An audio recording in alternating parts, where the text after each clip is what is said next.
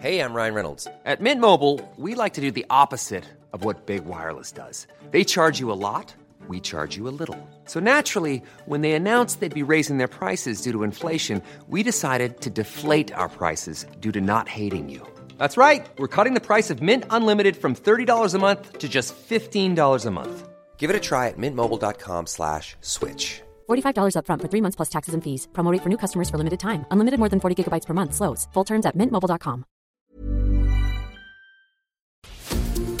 Heraldo Media Group presenta la información y el entretenimiento que usted necesita para estar enterado, también en su descanso.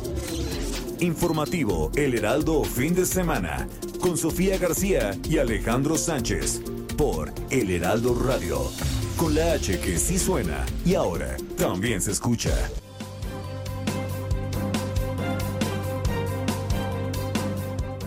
Estos antecedentes del infarto, la hipertensión, mi trabajo que es intenso, sin eh, tener en cuenta la posibilidad de una pérdida de mi vida.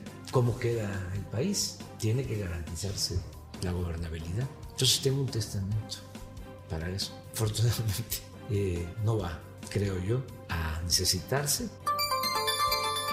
El resultado obtenido de la prueba genética obtenido el día de hoy es que existe correspondencia entre el cuerpo del menor hallado en el contenedor de basura del Centro Penitenciario de Puebla y el de las dos personas entrevistadas, es decir, los que ostentaron como padre y madre. Esto es, el menor inhumado y luego exhumado en la Ciudad de México es el mismo que fue encontrado en el Centro Penitenciario de Puebla. Ahí sí hay un límite legal que tenemos que respetar como autoridades. Y aquí nosotros jamás vamos a poner en peligro y mucho menos meter en injurias a menores. Entonces, justo el lunes, la mesa de trabajo es para explorar todas esas lagunas y desactualización de figuras que deben de mejorar trámites, mejorar procesos y sacar adelante la adopción, que haya mucha más adopción en Nuevo León, porque hoy tenemos 315 niños que están buscando una familia.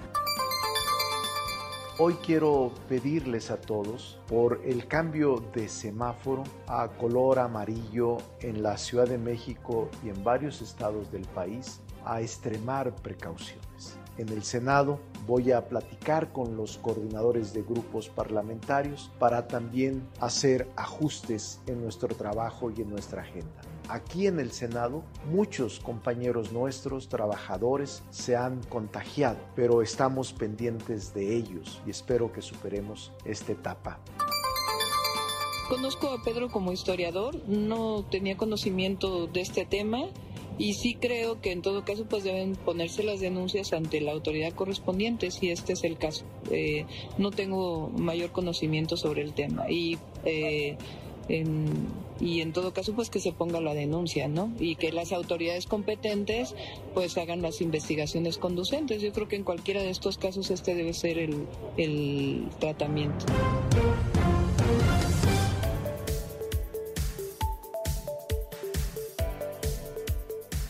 Hola, ¿qué tal? Muy buenos días. Son las 7 de la mañana con dos minutos hora del centro del país. Gracias por acompañarnos este domingo. Domingo 23 de enero, aquí en los micrófonos de El Informativo Fin de Semana. Recuerde que estaremos aquí todos juntos con ustedes hasta las 10 de la mañana. No sabe cuánta información hay, de verdad es impresionante. Ha sido un, un fin de semana con muchísima información desde el presidente, cambio de semáforos, lo que pasó en Puebla, lo que pasó con los Soya. Quédese porque vamos a platicar con todos ustedes hasta las 10 de la mañana. Por lo pronto, es un gusto estar con ustedes. Yo soy Sofía García y Alex Sánchez, ¿cómo estás? Muy buenos días. Porque la noticia no descansa, Sofía. Muy buenos días. Aquí estamos para llevarle la información más reciente generada en las últimas horas. Estaremos hasta las 10 de la mañana en todo el país, en todas las ciudades donde tenemos frecuencias radiofónicas desde Insurgente Sur 1271. Vaya que hay información en este Híjole. domingo 23 de enero. Y bueno, debido a la cuarta ola de casos positivos de COVID-19 y a la presencia de la variante Omicron, distintas entidades aplican medidas para mitigar la cadena de contagios. Entre ellas, se planea en algunos lugares posponer el regreso a las aulas para las clases presenciales. Hay distintos estados que han decidido eh, no regresar pero ¿qué estados sí regresan a las aulas el próximo lunes 24 de enero, ah, Sofía? Mira, eh, qué bueno que lo dices, porque esto, lo de los cambios de semáforo, justamente entra a partir de mañana, escuche bien, hasta el próximo 6 de febrero. ¿Cuáles estados sí regresan a las aulas a partir de mañana? Bueno, pues uno de ellos es San Luis Potosí. ¿En qué otro estado está previsto el regreso a clases mañana? Tabasco también. Tabasco es otro. Eh, ¿Qué estados han vuelto a posponer el regreso a las aulas? Aguascalientes es uno de ellos. Durango también eh, ha decidido posponer, dice el gobernador José Rosas Aispuro, que debido al curso de la pandemia se va a posponer una semana más el regreso de clases presenciales y que hasta ahora se prevé que sea hasta el 31 de enero el regreso. Todo, todo el mes. Después Hidalgo también ahí, bueno, pues ante el comportamiento que ha habido de los contagios, bueno, pues el Consejo Estatal de Salud determinó que el regreso a clases presenciales será hasta el 31 de enero. Quintana Roo, por su parte, el estado en aquel, allá en el sur del país va a permanecer en semáforo naranja y continúa con clases a distancia hasta el próximo viernes 28 de enero. Así es, están tomando decisiones cada uno de los gobiernos, como ha sido, ¿no? En esta pandemia un poco tiene que ver de los colores que tenían en cada uno de sus estados. No hubo deciden, plan uniforme desde la Secretaría de Salud, cada o la Secretaría de Educación Pública. Cada estado tomó sus propias decisiones porque también hay que reconocerlo que eh, pues no en todos los lugares pega exactamente igual la pandemia. El número de población es importante. El número de población, el número exactamente de habitantes y eso ha hecho que cada quien lo eh, mantenga su propio semáforo epidemiológico. Por lo tanto, en la Ciudad de México y en el Estado de México, independientemente de que mañana entra en operación el semáforo amarillo, va a haber clases presenciales normales. Ayer platicábamos incluso con Martí Batres, el secretario de gobierno, y dijo, no se posponen las clases independientemente de que el semáforo pase a ese tono de color, del amarillo. ¿Qué significa? Pues que solamente se reduce el aforo de lugares cerrados como restaurantes. Bueno, pero todavía tienen afuera, ¿no? Sus sino 70%. ¿Y qué, ¿Y qué dices? Pero todavía están aprovechando los espacios que tomaron en la vía pública. ¿no? Ahora sí lo van a aprovechar. antier fui a cenar a un restaurante ahí en la Benito Juárez, que es donde la demarcación desde donde transmitimos, y tienen prácticamente parte de la calle de la vía pública tomado muy de manera ya armados, instalados. Y creo que todavía va para largo esa posibilidad. Hay quienes se toman el pie, como se dice. Te dan la mano. sí, y, se tomaron el pie. porque tienen el aforo completo adentro y ahora también afuera. Así es, bueno, ya veremos a ver qué sale mañana con el tema de las escuelas. Esperemos que la Secretaria de Educación Pública esté mañana temprano en esta conferencia con el presidente y den algún nuevo mensaje referente a los niños. Recordemos que además también son ellos los que no están vacunados ni tampoco contemplados en el esquema de vacunación. Por lo pronto, arrancamos rápidamente con un resumen de noticias. Informativo El Heraldo Fin de Semana. Lo más importante en resumen. La Secretaría de Salud informó que hasta la noche de este sábado, es decir, hasta ayer, se reportaron 51.368 nuevos contagios de COVID-19, siendo esto pues la segunda jornada con más casos para un solo día desde el inicio de la pandemia, así como 364 nuevos decesos, con lo que el país llega ya hacia un acumulado de 4 millones 646.957 casos confirmados, así como 303.085 fallecidos a causa de esta enfermedad. Tras abandonar el Hospital Central Militar donde se le practicó un cateterismo cardíaco, el presidente Andrés Manuel López Obrador reapareció este sábado en un video donde afirmó que cuenta con un testamento político en caso de que perdiera la vida con el objetivo de garantizar la gobernabilidad en el país. Vaya que el presidente López Obrador da de qué hablar en su pues en su eh, rehabilitación, por decirlo de esa forma. Y aquí escuchemos cómo lo dijo. Estos antecedentes del infarto, la hipertensión, mi trabajo que es intenso, sin eh, tener en cuenta la posibilidad de una pérdida de mi vida. ¿Cómo queda el país? Tiene que garantizarse la gobernabilidad. Entonces tengo un testamento para eso. Afortunadamente eh, no va, creo yo, a necesitarse. Esto es lo que dijo el presidente. Mira, estaba recordando ahorita, Alex, hace una semana, bueno, hace dos, el presidente tenía COVID. Esta semana estuvo en esta situación del...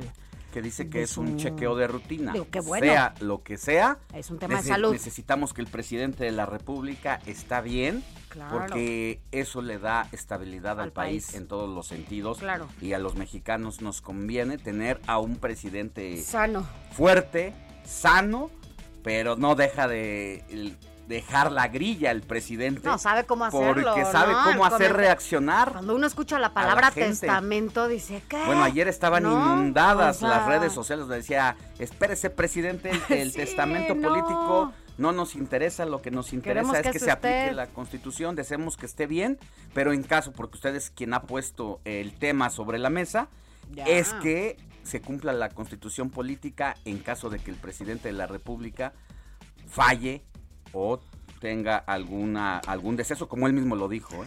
Así es, pero bueno, vamos a platicar de esto más adelante con nuestro compañero Paco Nieto, que él tiene muchos detalles sobre esta, sobre esta declaración que hace el presidente después de que sale del hospital. Pero mire, le voy a contar una historia de terror. Más adelante también vamos a hablar sobre los detalles. Pero es que eh, el fiscal del estado de Puebla, Gilberto Higuera, dio a conocer que tras unos estudios de genética, se confirma que el cuerpo del bebé localizado en un cesto de basura, en un contenedor de basura dentro del penal de San Miguel en Puebla, es el mismo que fue desenterrado. Escuche esto, es lo desentierran de un panteón acá en la alcaldía de Iztapalapa, en la Ciudad de México.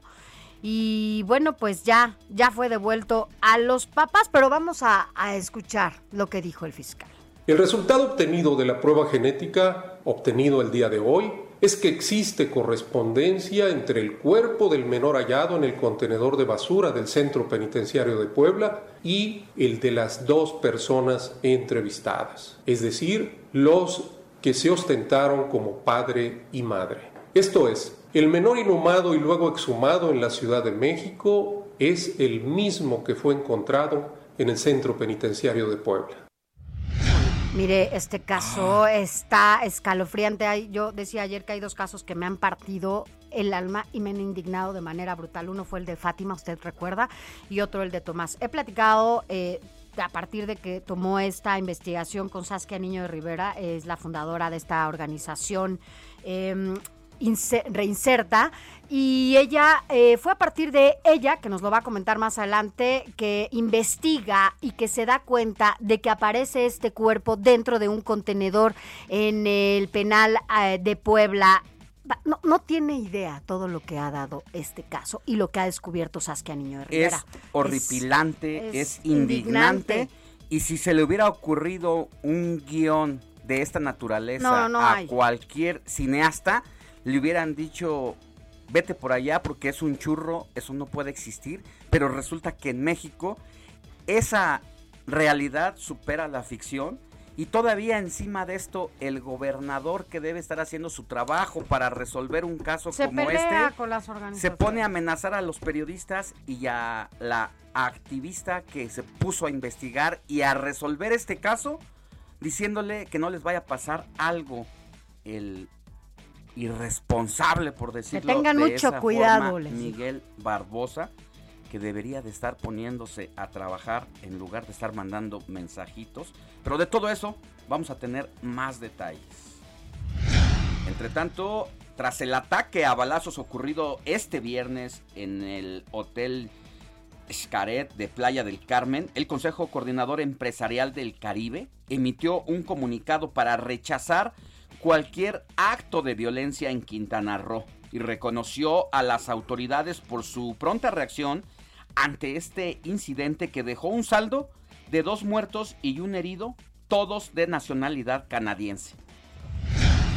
Sin embargo, un enfrentamiento entre presuntos delincuentes se registró la tarde de ayer, esto también allá en Quintana Roo.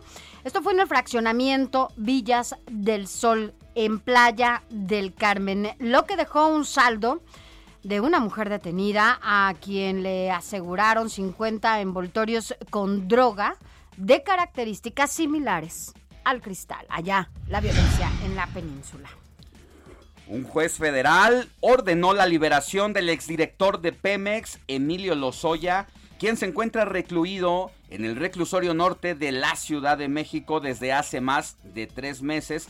Sin embargo, permanecerá en prisión preventiva por la investigación que se mantiene en su contra por el caso de Odebrecht, es decir, sí sale, pero no sale. sí, pero no. Técnicas jurídicas que solamente los abogados entienden, pero esa es la conclusión. Así es, y vámonos a temas de la capital, porque aquí la jefa del gobierno de la Ciudad de México, Claudia Sheinbaum, se reunió con la titular de la Secretaría de Seguridad Ciudadana Federal, Rosa Isela Rodríguez, el titular de la Policía Capitalina, Omar García Harfuch, y la fiscal general de Justicia, Ernestina Godoy, con el objetivo de consolidar la coordinación entre el gobierno federal y local en materia de seguridad. En información internacional, la Comisión Nacional de Sanidad de China informó que este sábado fueron detectados 56 nuevos casos de COVID-19, de los cuales 19 fueron por contagio local y el resto importados, además de que 137 pacientes fueron dados de alta en las últimas 24 horas, 56 casos de COVID-19 en una población que concentra la cuarta parte de eh, el mundo de habitantes, pues la verdad es que no, pero fue el país de origen. Sin embargo, es el país de origen, por eso es, se destaca los 19 casos por contagio local. Es que hay que estar monitoreando a los chinos para tener el pulso de lo que pasa con la pandemia en el resto del mundo. Y continuando con información internacional, el ministro francés de Interior, Gerald Darmanin, dio a conocer que se han desarticulado 37 atentados islamistas y seis proyectos de ataques de la extrema derecha en lo que va de la administración de Emmanuel Macron, quien llegó a la presidencia francesa en el 2017. Vámonos con Adrián Caloca para que nos dé un adelantito de la jornada deportiva de este fin de semana. Adelante, Adrián. Muy buenos días, Sofía Alex y todos nuestros queridísimos redescuchas, deseándoles un extraordinario cierre de este fin de semana. Y es por ello que más adelante les estaremos platicando con bastantes detalles sobre el cierre de esta jornada 3 apenas del torneo clausura 2022 de la Liga MX. Los partidos programados para la actividad sabatina y también los que se efectuarán en esta jornada dominical. ¿Quién contra quién y a qué horarios lo estaremos platicando? De igual manera, los encuentros que restan de esta ronda divisional de la NFL, la mejor liga de fútbol americano en el mundo, este domingo todavía dos equipos más se van a enfrentar después de las sorpresas que vimos este sábado, de lo cual también estaremos comentando y de lo que es ya prácticamente la antesala para la próxima edición del Super Tazón. Y no solamente fútbol y fútbol americano, también el tenis. Y es que a estos apenas inicios de año, en este mes de enero, ya se está efectuando el primer Grand Slam del año, que es el abierto de Australia. ¿Quién contra quién? ¿Qué horarios? ¿Qué partidos? Lo estaremos platicando más adelante para que usted esté bien informado de todo lo que está sucediendo alrededor del mundo de los deportes, solamente aquí en el informativo del fin de semana con Sofi García y Alex Sánchez. Gracias, Adrián Caloca.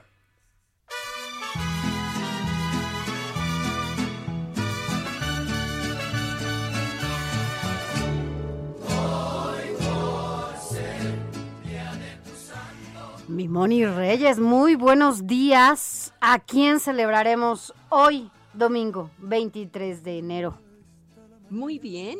Sofi, ¿cómo estás? Alex, mi querida amiga que me está escuchando en este momento, Adriana Rangel, acaba de llegar de Europa y dice, yo los voy a escuchar porque quiero enterarme de lo más Oye, viene con los horarios al revés además, ¿no? No, hombre, cállate, sí, está, está despierta, tiene el ojo así abierto.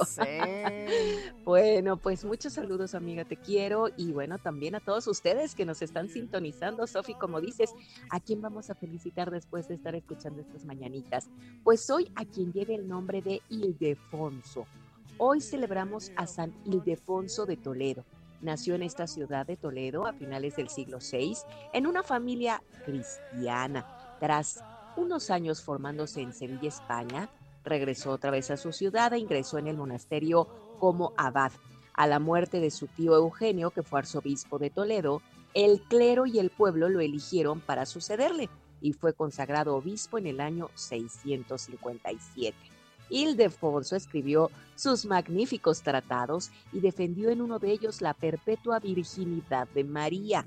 Dice la tradición que la Virgen lo recompensó apareciéndosele y regalándole una casulla. ¿Qué es una casulla? Digo, pues yo no estaba enterada, ¿verdad?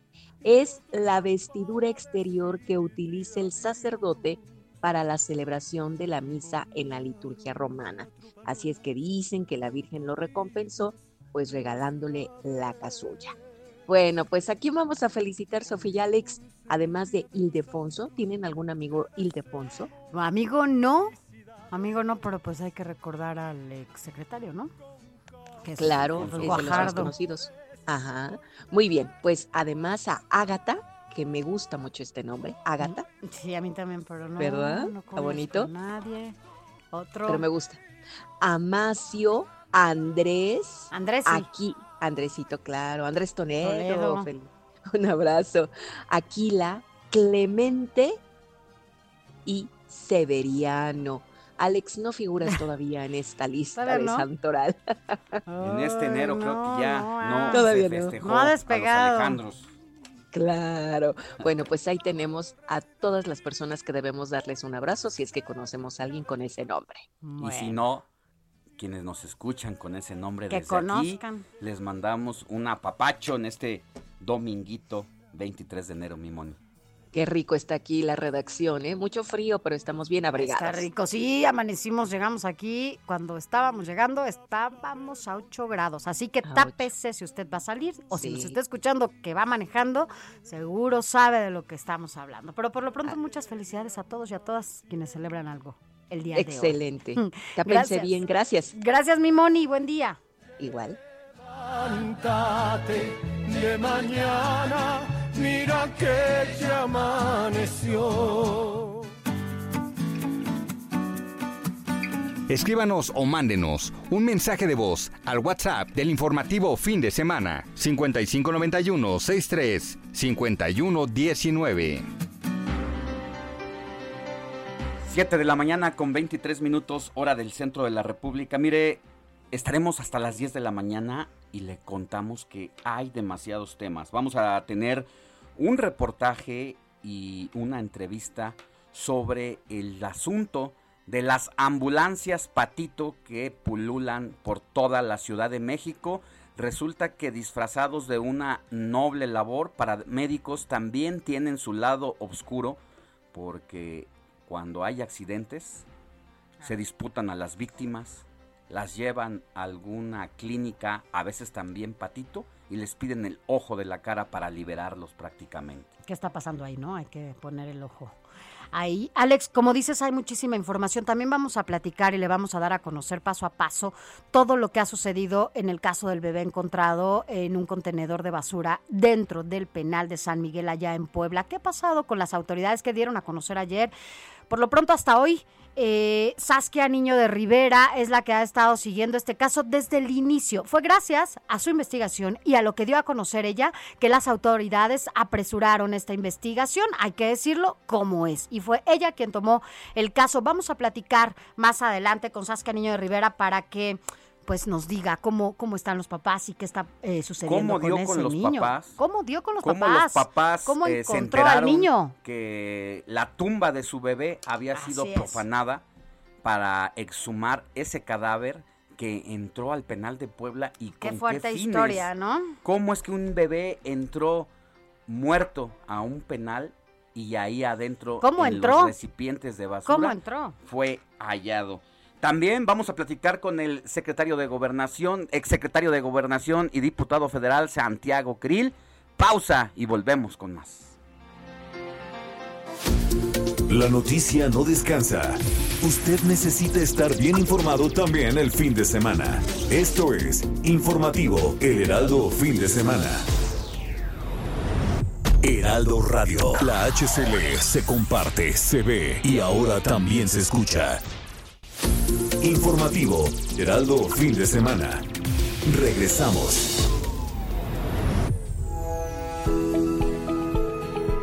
A fin de cortar con la cadena de contagios entre integrantes de una familia y reforzar el autocuidado, el Instituto Mexicano del Seguro Social puso a disposición de la población cursos en línea para ayudar a pacientes con COVID-19. Esta plataforma educativa está disponible para toda la población. El IMSS destacó que es importante identificar la sintomatología relacionada a la variante Omicron, que es más leve respecto a la Delta. Una vez que se tiene algún síntoma, es importante el confinamiento en casa para acelerar el proceso de recuperación y evitar contagiar a más personas. Los cursos ayudan a tener un mejor manejo de pacientes con COVID-19 en casa. Incluyen los cuidados que se deben de tener en la higiene y en los espacios donde se recupera el paciente, así como el autocuidado de los cuidadores. También cómo atender a un enfermo que además padece comorbilidades y el tipo de alimentos que se deben preparar, entre otras instrucciones que contribuyen a un manejo seguro de una persona enferma así como cortar las cadenas de contagio dentro del seno familiar. Hasta el momento son 16 millones de personas que se han registrado en CLIMS para tomar los cursos sobre COVID-19. Vi una caja vieja en mi desván, entre mis lienzos de arte. Y te he encontrado en miles de recuerdos, hechos para caja vieja mi estaba tu número y. Siempre será un agasajo eh, escuchar, digo, para quienes nos gusta eh, Laura Pausini, y es una muy buena noticia que, bueno, está regresando con esta canción apenas dada a conocer o lanzada hace unos días, y se trata de Caja. Este tema se estrenó el miércoles 19 esta semana y es Laura Pausini, esta cantante italiana en donde se lanza en los 80, ¿no? ¿O 90? En el 94 llegó a México y ahora escucharla de nuevo en este relanzamiento en medio del COVID, bueno, pues se agradece, ¿no? En Llegó medio de la para pandemia. quedarse porque está en el colectivo de la sociedad mexicana, ha estado en concursos, ¿no? Como juez. ¿Te de estos Ah, claro, de que- cantantes, ¿no? Así es. llamaba?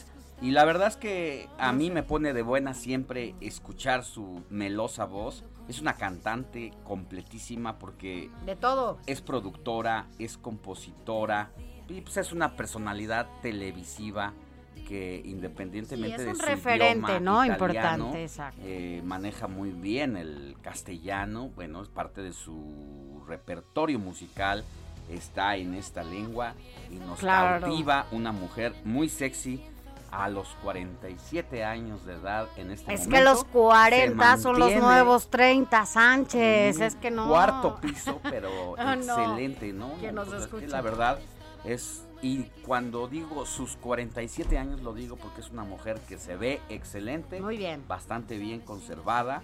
Y bueno, pues aquí, como dices, reapareciendo con esta canción, Caja. Pero yo nunca te he Informativo El Heraldo Fin de Semana con Sofía García y Alejandro Sánchez. Síganos.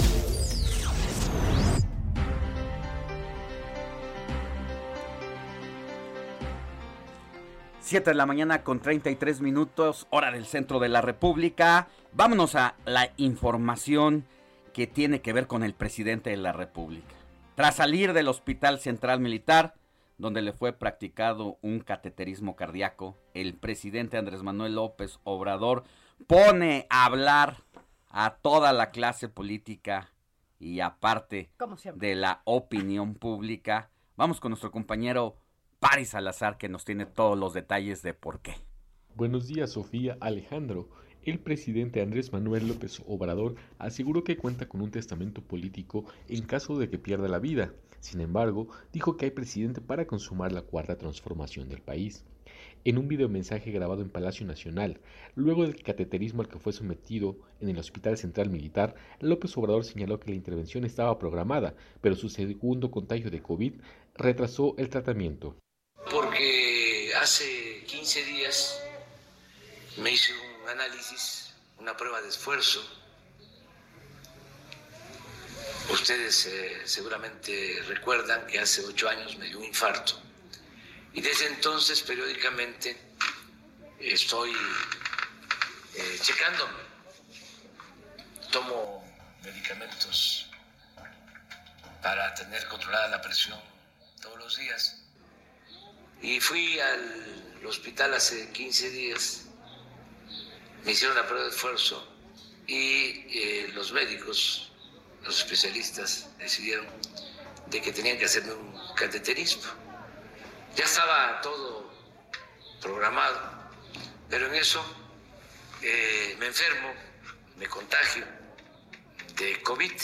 López Obrador dijo que no puede actuar de manera irresponsable y dejar al país sin gobernabilidad. Afirmó que ya se sentaron las bases de la cuarta transformación, que se combate la corrupción y se atiende primero a los pobres.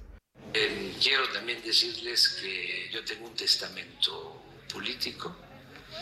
Eh, no puedo gobernar un país eh, en un proceso de transformación, no puedo actuar con responsabilidad, además eh, con estos antecedentes del infarto, la hipertensión, mi trabajo que es intenso, sin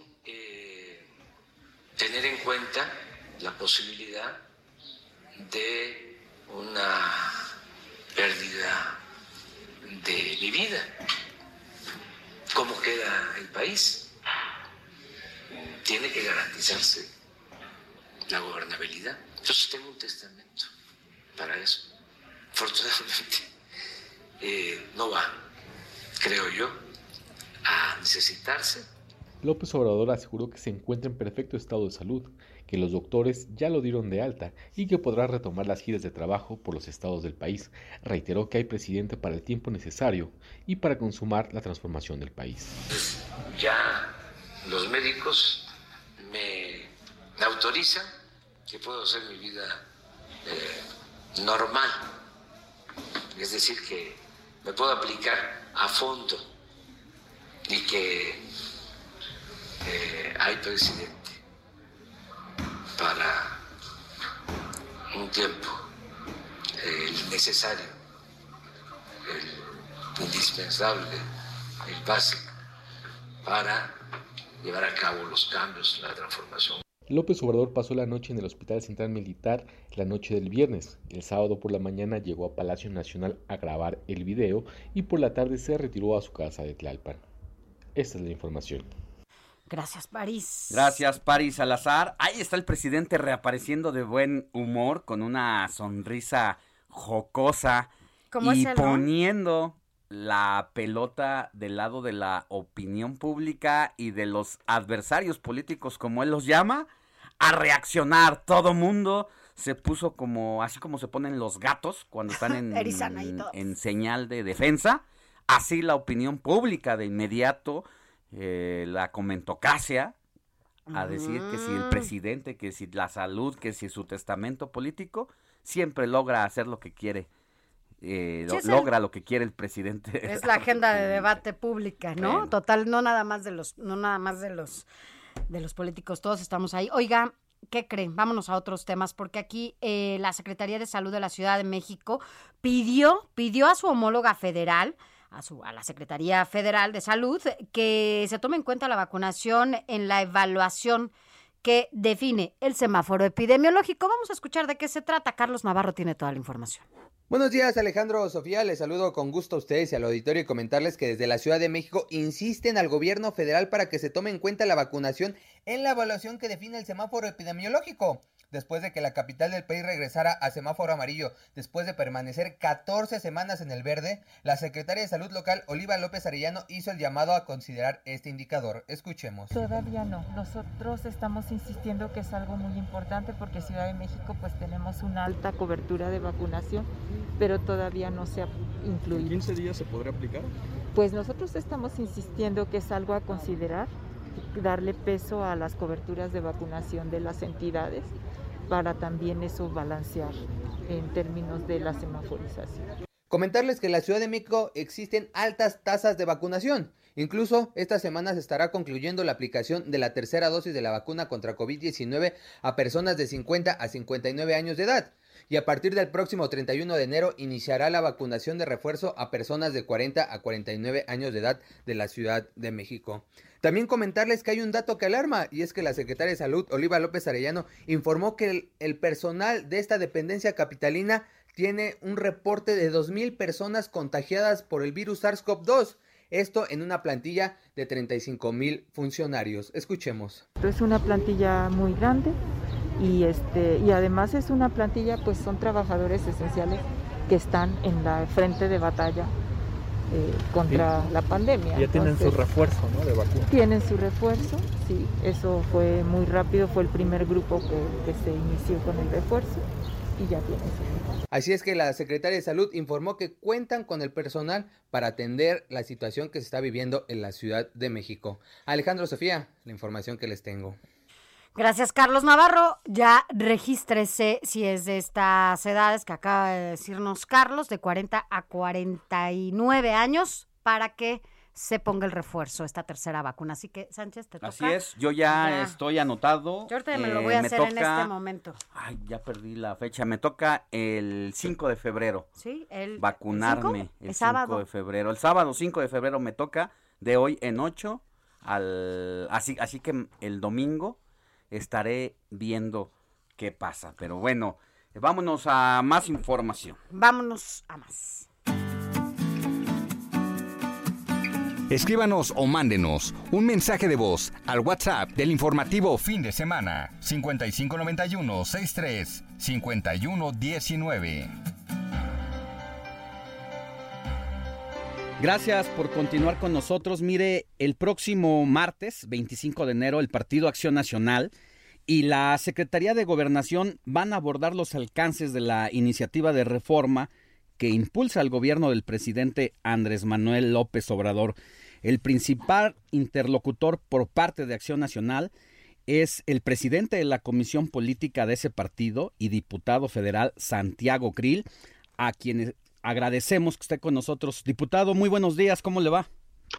Alejandro, muy buenos días, pues, pues muy bien, en un domingo, este, aquí de semidescanso, pero pues también trabajando, este, con mucho gusto saludándolos a ti y a Sofía y con agradecimiento por la invitación al programa. Gracias, diputado. Pues, ¿cómo puede prever que se dé esta, esta reunión y cómo ¿Cómo van adelantados, pues, en sus temas desde el partido? Pues ya bastante, bastante bien, porque hemos tenido eh, dos reuniones previas con el secretario de Gobernación eh, y ya hemos establecido una primera, digamos, metodología, un método de trabajo. Son siete mesas que vamos a instalar el próximo martes 25, como lo acaban de mencionar, y cada una de, las mesas eh, aborda los temas más importantes del país. ¿Cuáles son esos temas? Pues es el tema de la economía, el tema de la violencia y de la seguridad, eh, los temas que tienen que ver con la salud, particularmente pandemia, distribución de medicamentos, los temas que tienen que ver con el medio ambiente y la ecología, lo que nos lleva a la reforma eléctrica que eh, ha planteado el presidente de la República y también eh, lo que tiene que ver con la Guardia Nacional y su propuesta de inserción a la Secretaría de la Defensa. Y por otra parte, el, el tema también muy principal que ellos han planteado es el tema electoral. Y de nuestra parte hemos planteado un tema general que se llama Estado de Derecho y gobernabilidad. Entonces, son siete mesas, eh, cada mesa va a estar coordinada eh, por un panista del lado nuestro y del lado del el gobierno van a estar los titulares de cada una de las dependencias eh, de las distintas materias eh, sobre las cuales van a abordar los temas las mesas ya convenidas. Entonces, esa va a ser la interlocución. El próximo martes vamos a instalar las mesas eh, y cada mesa va a empezar a trabajar bajo su propio ritmo, su propia secuencia. Lo primero que vamos a hacer en cada mesa es intercambiar agendas ya de los puntos específicos sobre los cuales queremos dialogar políticamente con el gobierno y el gobierno nos dará, digamos, también sus puntos de vista, convendremos una agenda, un calendario y a trabajar, a trabajar se ha dicho para que eh, se inicie un diálogo que debió haber empezado hace tres años, pero que nunca es tarde y nunca es tarde sobre todo para abordar los grandes temas nacionales y particularmente del lado del Partido Acción Nacional, que somos el principal partido de oposición, y claro, vamos con, con nuestro carácter de opositores, pero también, digamos, en búsqueda de un diálogo productivo para, a pesar de nuestras diferencias que tenemos con el gobierno, como naturalmente las tenemos por ser opositores, que a pesar de esas diferencias, pues podamos encontrar coincidencias que le sirvan al país. Llegan, diputado, a una discusión que ha iniciado ya eh, a manera de parlamento abierto con distintos especialistas quienes saben de la materia eh, de la reforma eléctrica y de los impactos que ésta pueda tener. Sin embargo, ya lo dijo usted, nunca es tarde para empezar el diálogo. Quienes conocemos la vida legislativa sabemos que los partidos mayoritarios llevan su propuesta y tienen que ceder algunas cosas. Esto no había ocurrido o no ha ocurrido todavía porque el presidente y su mayoría de Morena y aliados imponen la visión del lado de el ejecutivo federal, pero aquí se tiene que dar pues prácticamente ceder ante la propuesta original, ¿no? Así es. Sí, la propuesta original es una propuesta que para el PAN es inaceptable eh, y esto lo hemos dicho una y otra vez al gobierno.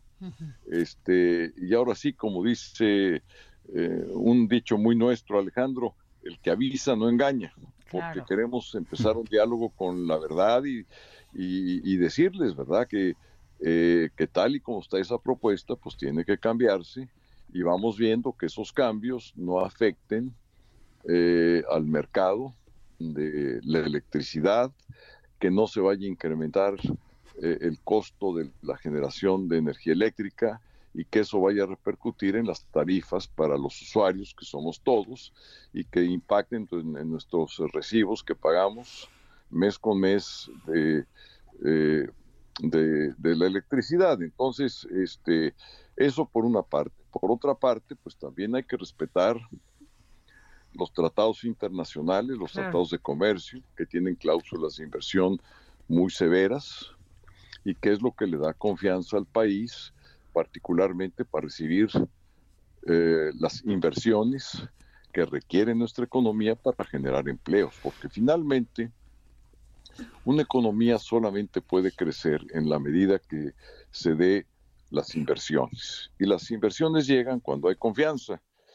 Y por lo tanto, pues la confianza es necesaria para la generación de empleos bien pagados, bien remunerados. Entonces, para el Partido Acción Nacional es muy importante que esa confianza eh, prevalezca, se solidifique, eh, y por ello eh, vamos a ser muy cuidadosos de que esas coincidencias que vamos a buscar y vamos a tratar de encontrar no mermen la confianza en las inversiones, no mermen el, mercado, que es lo que permite tener las tarifas más baratas. Sí, la competencia, ¿no? Además que eso es lo que permite, o sea, que eso es lo que tenemos un poco que, que, que decirle a la gente que nos escucha, que finalmente la competencia ha hecho que estos costos muchas veces no sean tan altos. Pero, pero también, diputado, quisiera preguntarle que, bueno, pues en medio, ¿no? De esta discusión y de este debate, pues resulta que viene aquí la secretaria de Energía de Estados Unidos, ¿no? Y viene justo a reunirse con el presidente, viene a reunirse con, pues, con estas instancias de competencia eh, en medio de este, de este debate. Parece que hubo un jalón de orejas, ¿no? De este lado, ¿o cómo estuvo? Pues bueno, ellos están en desacuerdo con la reforma. Eh, sin embargo, digamos, si hay un matiz eh, de, de distinción que yo quisiera hacer digamos, lo que, lo que queremos hacer como partido de oposición no es defender eh, la generación de industria por parte de los privados per se. De eso no se trata. Se trata de buscar tarifas lo más baratas posibles para los usuarios, es decir, la energía menos costosa, la generación de energía menos costosa. Queremos eh, que las inversiones sigan para que exista la demanda eh, satisfecha de energía de nuestra planta industrial y del crecimiento económico en la próxima década. Y por otra parte, queremos energía limpia.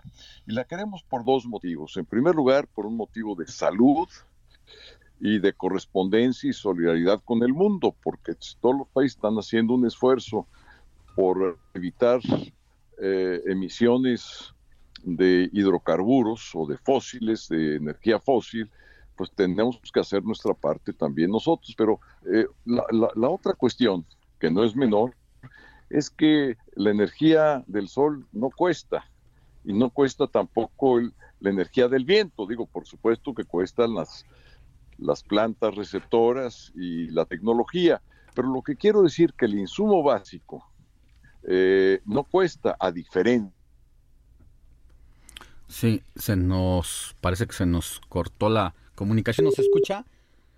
Se nos cortó la comunicación con el diputado Santiago Krill, quien nos dice el martes se va a reunir precisamente con el secretario de Gobernación para seguir discutiendo estos temas. Ajá, que nos decía que no cuestan estas energías. Eh, pues bueno, no cuestan estas energías, aunque digamos cuestan sus plantas, pero el insumo básico no cuesta, es decir, el insumo del sol, el insumo del viento pues no cuesta. Entonces, eh, lo que sí cuesta es el combustóleo, que por cierto es el combustible más contaminante. Le llaman eh, en el lenguaje común este, el combustible del diablo, este, la leña del diablo se llama. Eh, en el argot, este, a las plantas generadoras de energía eléctrica con combustóleo. Entonces, eh, no solamente es un problema de salud, es un problema de precio. Y hoy en día el mercado nacional cuenta con alrededor del 7% de energías limpias. Entonces, la idea es ir haciendo un proceso de transición acelerado y para eso se requiere la inversión complementaria al gobierno. El gobierno no puede hacerle frente a las inversiones que se requieren porque si les hace frente, pues va a tener que restarle recursos a la política social, pues a la educación, a la salud, y eso no lo queremos, o a los programas de carácter social, o se tiene que endeudar, que tampoco es una buena idea para el gobierno, entonces va a requerir inversión complementaria. Entonces es por eso que hay que respetar los tratados internacionales, que México es parte, que le da credibilidad y confianza. Entonces hay toda una serie de elementos que quisiéramos eh, platicar, discutir, dialogar con el gobierno. Y yo estoy seguro que si se respetan estos principios que le estoy yo expresando, vamos a poder llegar a buenas coincidencias. Bien, senador, pues agradecemos mucho que haya estado con nosotros y va a ser importante, diputado, perdónenme, eh, es ex senador, ahora diputado, y exactamente. que nos haya estado con nosotros y que va a ser muy importante lo que haga el PRI porque pues los votos para Morena ya no le da en se requieren por lo menos el, el 333 votos para hacer cualquier modificación. Exacto. Y si ustedes jalan con el PRI y el PRI con ustedes y el PRD, pues va a tener que ceder el gobierno un poquito en las comas y en textos eh, de la iniciativa. Gracias, gracias diputado. al contrario, gracias Alejandro, gracias Sofía, que tengan un buen domingo y que les dé tiempo para tener un buen descanso en familia. Ya ve que sí. Gracias. Buen día. Bueno, vamos a estar pendientes de esta reunión el próximo martes. Por lo pronto, seguimos con más.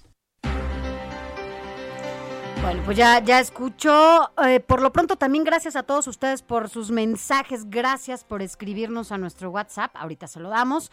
Dice, buen domingo, Sofi, Alex. Ya andamos trabajando. Ayer me puse la vacuna. Ya es más rápido y más organizados. Me duele un poco el brazo, pero todo bien. Saludos y bendiciones para todos. Juan Carlos Martínez, gracias Juan Carlos por escucharnos todos los fines de semana. Un abrazo. Mire, nosotros vamos a una pausa, pero al volver, el amor de los padres por sus hijos se pueden expresar de incontables maneras sin importar su, edad. Al volver le vamos a platicar lo que hizo un papá el día de la boda de su hija. Eso y más.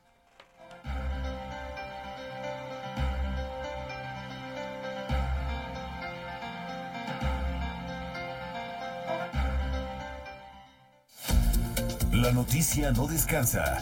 Usted necesita estar bien informado también el fin de semana. Esto es Informativo El Heraldo Fin de Semana. Heraldo Radio 98.5 FM, una estación de Heraldo Media Group, transmitiendo desde Avenida Insurgente Sur 1271, Torre Carrachi, con 100.000 watts de potencia radiada.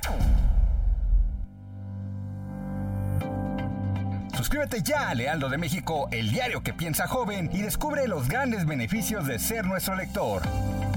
Entéate las noticias más relevantes hasta la puerta de tu domicilio u oficina. Escríbenos a suscripciones arroba heraldodemexico.com o al WhatsApp 56211 85064. El Heraldo de México.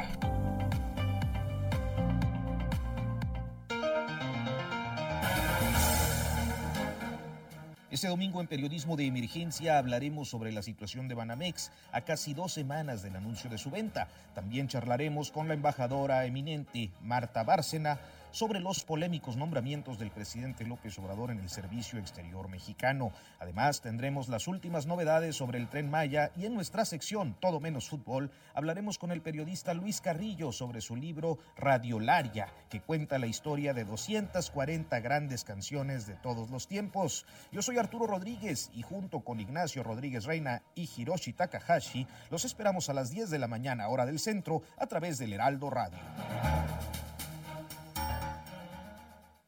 Heraldo Radio. La HCL se comparte, se ve y ahora también se escucha.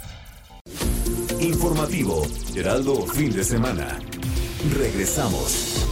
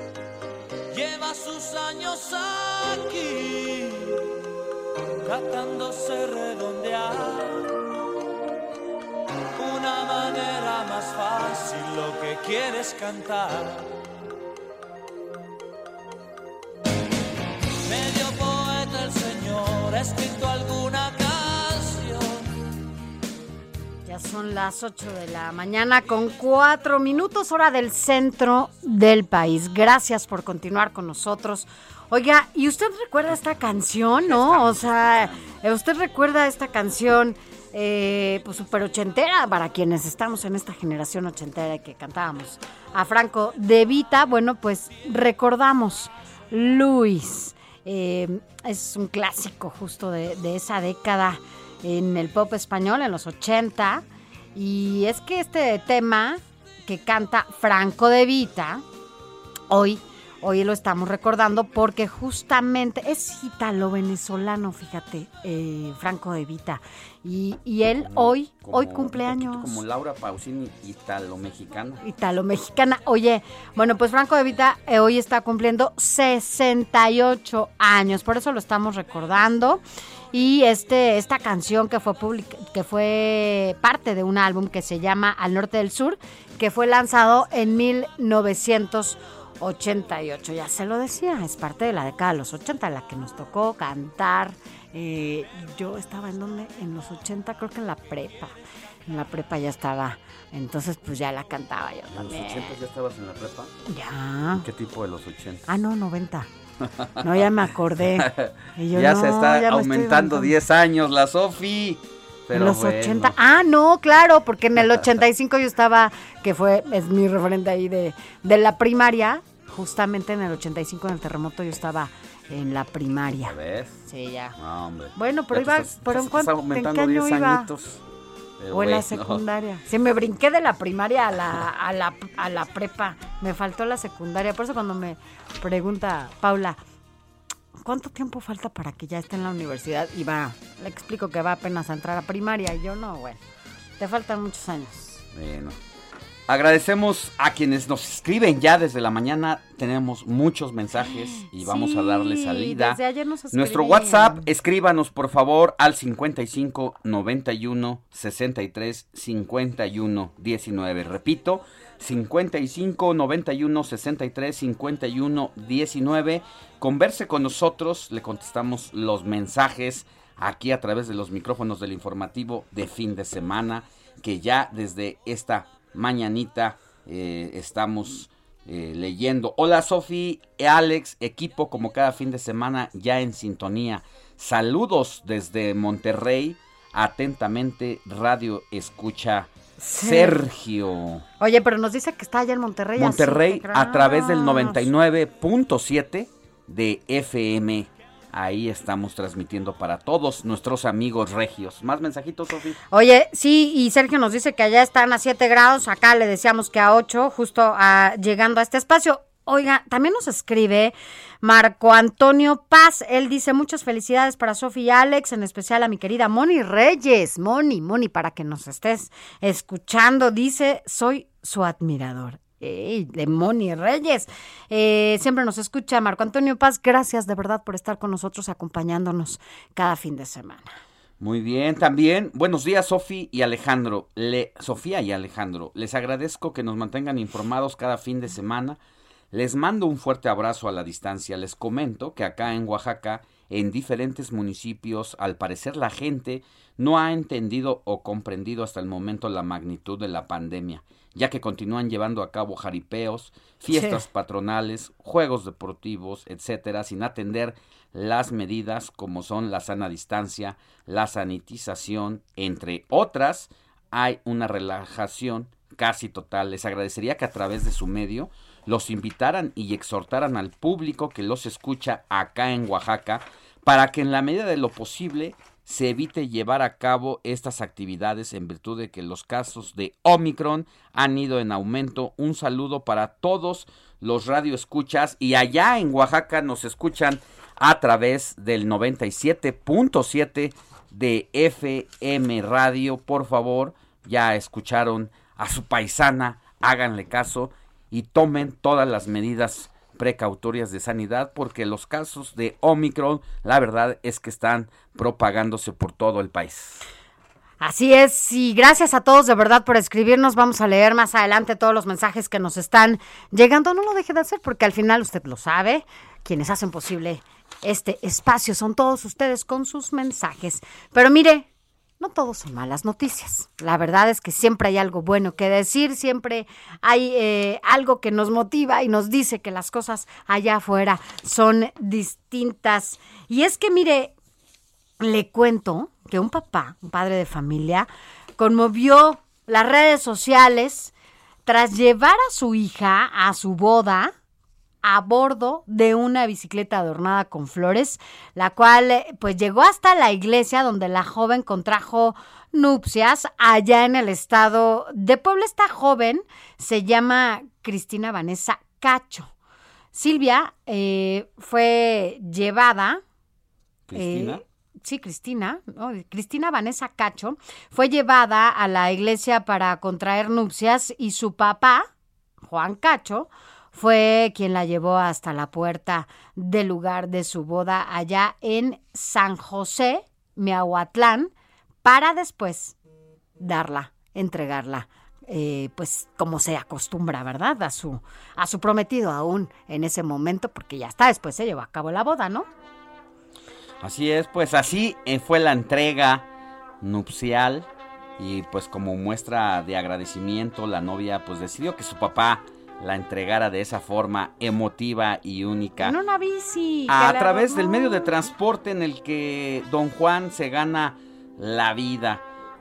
Vanessa y Miguel se casaron y los invitados que fueron pocos por la pandemia pues no dudaron en felicitarlos y desearles miles de bendiciones en el inicio de su matrimonio. Como dices, obviamente esta acción de la novia fue aplaudida en redes sociales, pero también en los medios de comunicación estatales. Pues un abrazo para esta feliz nueva pareja. No hay, no hay eh, algo que pues nos llene más de alegría que justamente esta parte, ¿no? Su papá pues ah, trabaja en, en- en- su medio de transporte es una bicicleta y así llevó, pues nos pone de buenas, ¿no? Porque a veces pensamos que las cosas están Sencillas, de que nos cabeza. hacen más Pues en los detalles, ¿no? feliz. Que ese tipo de cosas, cuando además lo, lo hizo, o sea, todo esto lo hizo pensando en su hija. O sea, imagínese cualquier situación o acción que, que uno haga eh, pensando en particular a una persona para hacerla sentir especial, pues no, bueno, imagínense. Pues Y muchas lo felicidades a los novios. Lo aceptó. La vida Sí. es de momentos y qué mejor que este momento que quedó ahí para siempre y estará en la memoria De su hija. y de él. Así que si no, si no lo ha visto, échese un clavado a las redes y vea de verdad este eh, el papá que llevó a su hija a la boda a bordo de una bicicleta subirlo, adornada con flores de Puebla al informativo. Vamos a subirlo. Informativo fin de semana, semana. y ahí ¿Cómo- que lo vean, ¿no? Para que usted, si no tuvo oportunidad de revisar esto en las redes sociales, no es tan asiduo a esta o visita tanto las redes. Ahorita lo vamos a subir a nuestro Twitter en informativo fin de semana Es- para que es la arroba vea. Fin de semana HMX. Arroba fin de semana HMX. Ahí vamos a subir ese momento. Ah, bueno, pues da, felicidades a los novios. José Luis Enciso. Lecturas.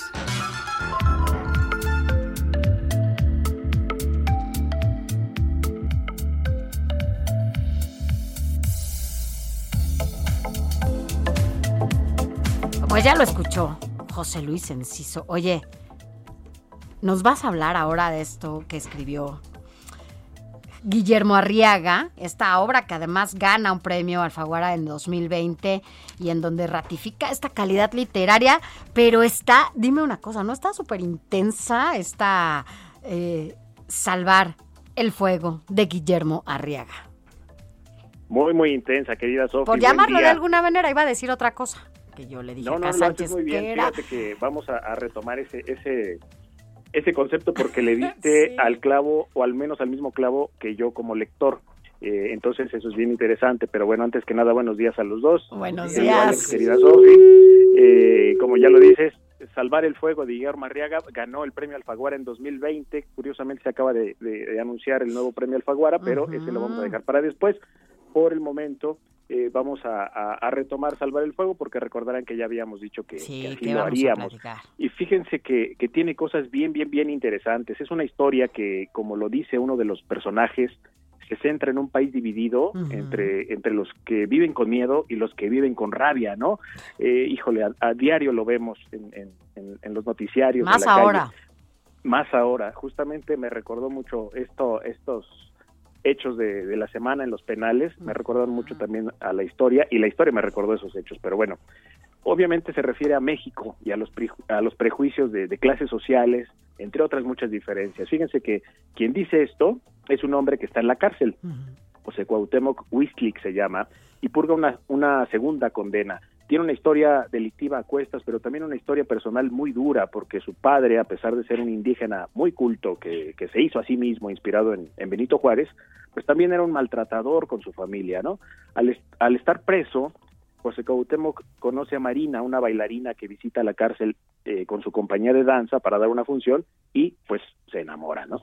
Ella es de un nivel social desahogado, casada, que se mueve entre artistas ricos, así como lo planteo, podría pensarse que son una especie de dama y vagabundo o la bella y la bestia, por lo aparentemente contrastante de sus realidades, pero la, la, visión de Arriaga los hace más complejos, porque en ese encuentro de destinos nos habla de, de quemar naves, de elecciones vitales, de renuncias a lo que tenemos o hemos sido. Eso en cuanto al gran trasfondo de la novela, porque en cuanto a las herramientas que usa el escritor, ya lo decía Sofía, que, que muy, muy intensa la historia, eh, también hay cosas que destacar. Por ejemplo, eso que los críticos y lectores elegantes llaman polifonía, ¿no? Es decir, una variedad de voces con varios registros. Está, por ejemplo, la voz de Marina en primera persona, todo un reto para el escritor meterse a pensar como mujer, eh, porque obviamente pues es otro género.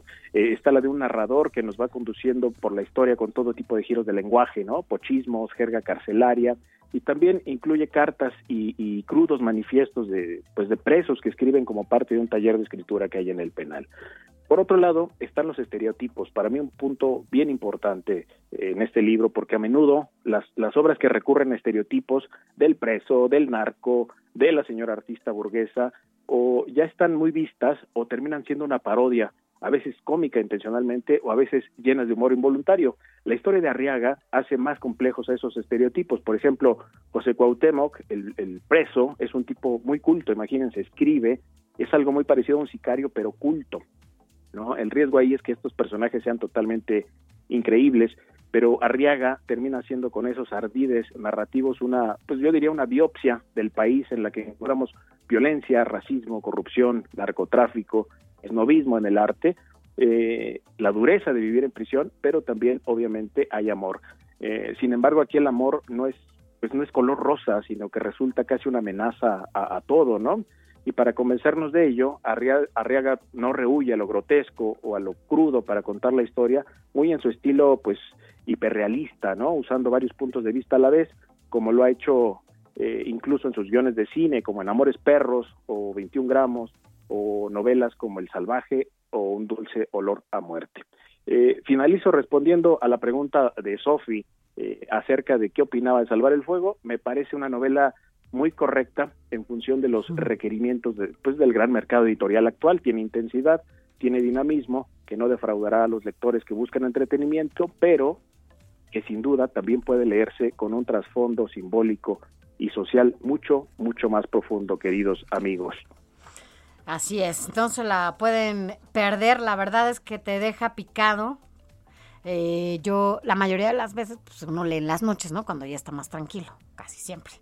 Y te deja picado y se te, estás durmiendo, te juro que se cierran los ojos, pero estás picado y estás así porque hay los personajes que nos describes, efectivamente cada uno muy particular, con cosas con estéreo. Tiene que leerles que no quiero decir mucho más que lo que dijiste, pero sí te, te, atrapa. La verdad es que te atrapa esta, esta historia, así que no, no la puede dejar de leer. Pues ahí está un gran personaje de la literatura mexicana, mi querido José Luis Guillermo Arriaga, que hay que decir que junto con Alejandro González Iñárritu escribieron juntos una historia del cine mexicano gracias a esa mancuerna que vimos reflejada en películas como Amores Perros, 21 gramos y Babel, pero luego la relación se tornó complicada y hoy Arriaga pues denuncia también que le contó la historia a Iñárritu de la idea que tenía una idea que tenía para otro guion y que se la robó, que fue mm. El Renacido. Así que una historia que también ahí terminó mal entre ambos cineastas es lo que suele pasar con los genios trabajando, querido Alex.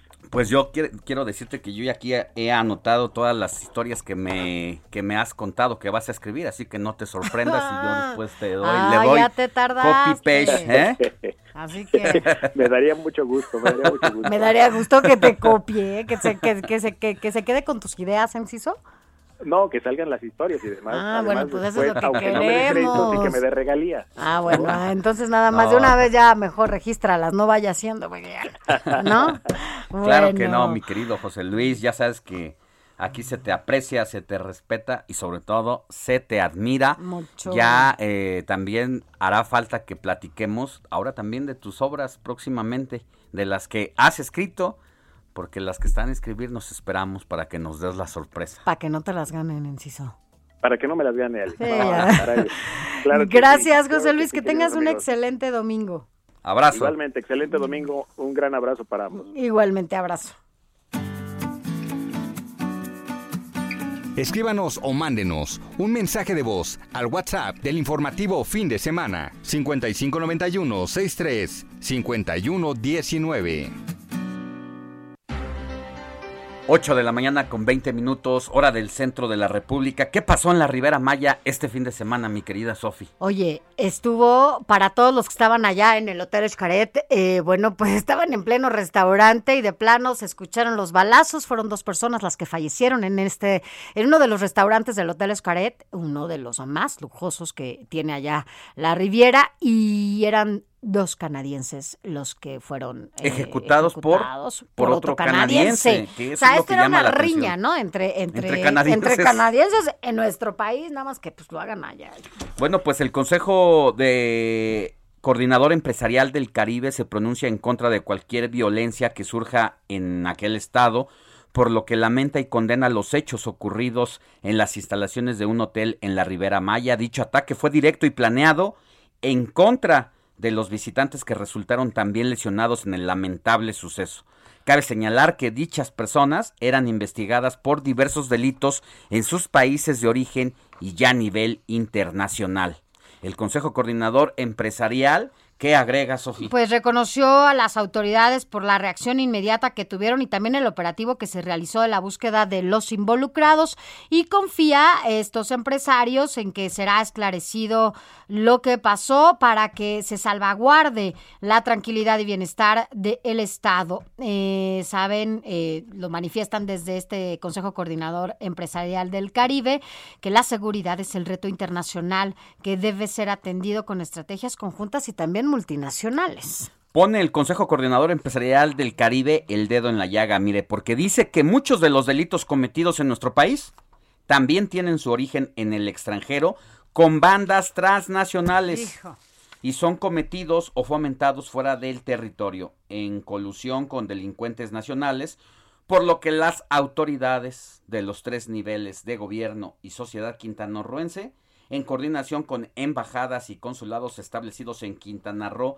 deben establecer estrategias y programas de disuasión del delito por ciudadanos extranjeros en nuestro país. Y es que hay que decir, Quintana Roo es uno de los lugares, sobre todo en estos espacios turísticos, en donde más población flotante hay. Hay una concentración importantísima de extranjeros eh, que viven, que llegan a estos lugares a vivir. Y bueno, pues el Consejo Coordinador Empresarial del Caribe dice que la captura inmediata y puesta a disposición ante las autoridades de los ciudadanos extranjeros responsables de cometer algún delito en nuestro país debe ser una forma de que prevalezca en nuestra sociedad. Refrendan así el apoyo a las autoridades en estos tres niveles de gobierno por todo el operativo que se brinde también la tranquilidad en Quintana Roo con el fin de seguir haciendo que este destino turístico pues sea seguro, ¿no? Y es que ya que el Consejo Coordinador Empresarial habla de las bandas transnacionales con delincuentes nacionales como sociedad,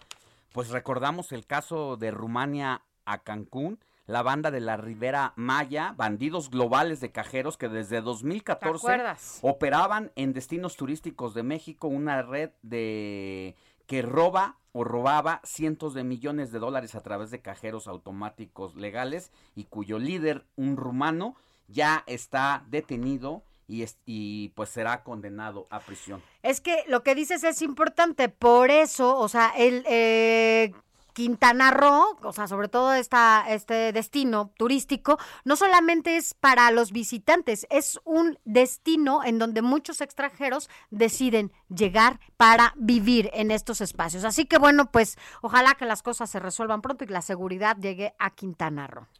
Vámonos a una pausa, pero al volver le vamos a contar todo, todo sobre el bebé encontrado en el interior del penal de San Miguel en Puebla. Pausa y volvemos con más.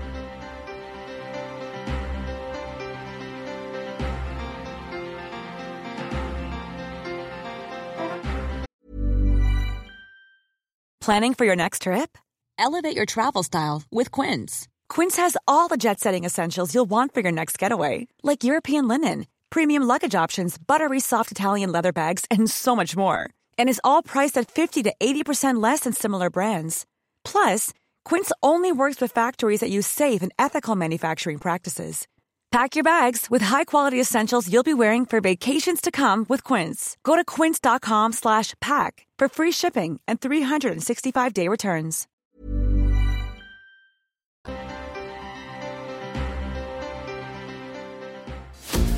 La noticia no descansa.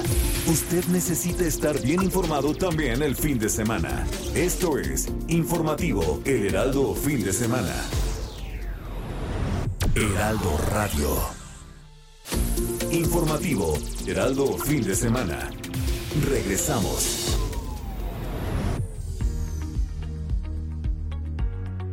El uso del cubrebocas es uno de los temas más polémicos e importantes de la pandemia, especialmente tras la aparición de la variante Omicron. De la buena práctica colectiva en su uso depende mucho reducir la propagación del virus SARS-CoV-2. Pero ¿qué pasa con los miles y miles de cubrebocas que todos los días van a la basura? Aunque las autoridades medioambientales recomiendan depositar los cubrebocas desechados en bolsas especiales, no ocurre así en la mayoría de los casos, ya que algunas personas los avientan mezclándolos con la basura en general y no son tan conscientes de ponerlos en una bolsita aparte para que no corramos peligro. Lo correcto es desde casa colocar cubrebocas, guantes y otros objetos farmacológicos en bolsas separadas e indicar que se trata de residuos inorgánicos sanitarios y se recomienda rociar las bolsas cerradas con una solución clorada antes de entregarlas al personal de limpia. Si estos desechos no son controlados con el debido manejo, hay muchos tipos de infecciones que van desde gastrointestinales, respiratorias, vaginales, de la piel, oculares. Incluso podemos tener propagación del síndrome de inmunodeficiencia adquirida. Así lo ha señalado la Facultad de Química de la UNAM.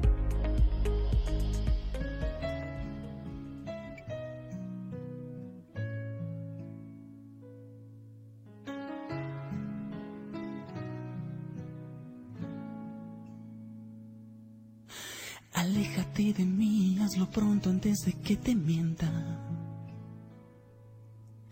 Tu cielo se hace grillo, ya camino bajo la tormenta. Aléjate de mí, escapa, vete, ya no debo verte. Entiende que aunque pida que te vayas, no quiero perderte. La luz ya no alcanza. No quieras caminar sobre el dolor descalza. Un ángel te cuida y puso en mi boca la verdad para mostrarte la salida.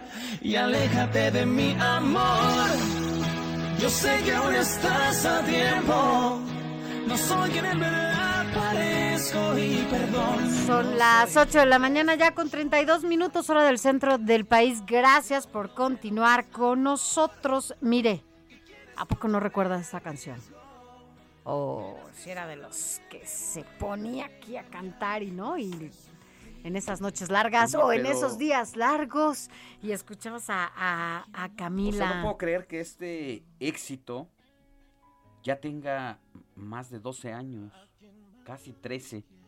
Cállate. Qué rápido, qué rápido. Pues sí, pasa esto porque fue justo cuando, en 2009 es cuando, cuando sale y es que, bueno, pues se llama Alejate de mí, como ya lo, lo estamos eh, escuchando. Y es que quien estuvo de manteles largos justo fue este cantante y también autor Mario Alberto Domínguez, conocido mejor como Mario Dom, y él es el líder de este, líder vocalista de este grupo Camila que cumplió ayer, ayer Mario Dom cumplió 45 años, por eso estamos escuchando Aléjate de mí y que como decías Alex, pues formó parte de este álbum que se dio a conocer en el 2009. Todavía estaba Samo y Mario eh, juntos, que además yo fui a verlos también, tengo que decirlo, en un concierto. Es que a mí los conciertos me, gusta, me gustan muchísimo. Tú no sabes cómo me ha pesado la, la, pandemia porque me encanta ir a, a conciertos. Vi en ese entonces a Camila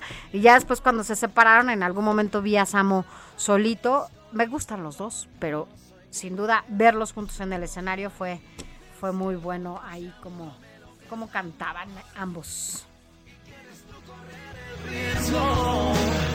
Que soy realmente bueno en engañar y hacer sufrir y hacer llorar. Informativo El Heraldo fin de semana con Sofía García y Alejandro Sánchez. Síganos.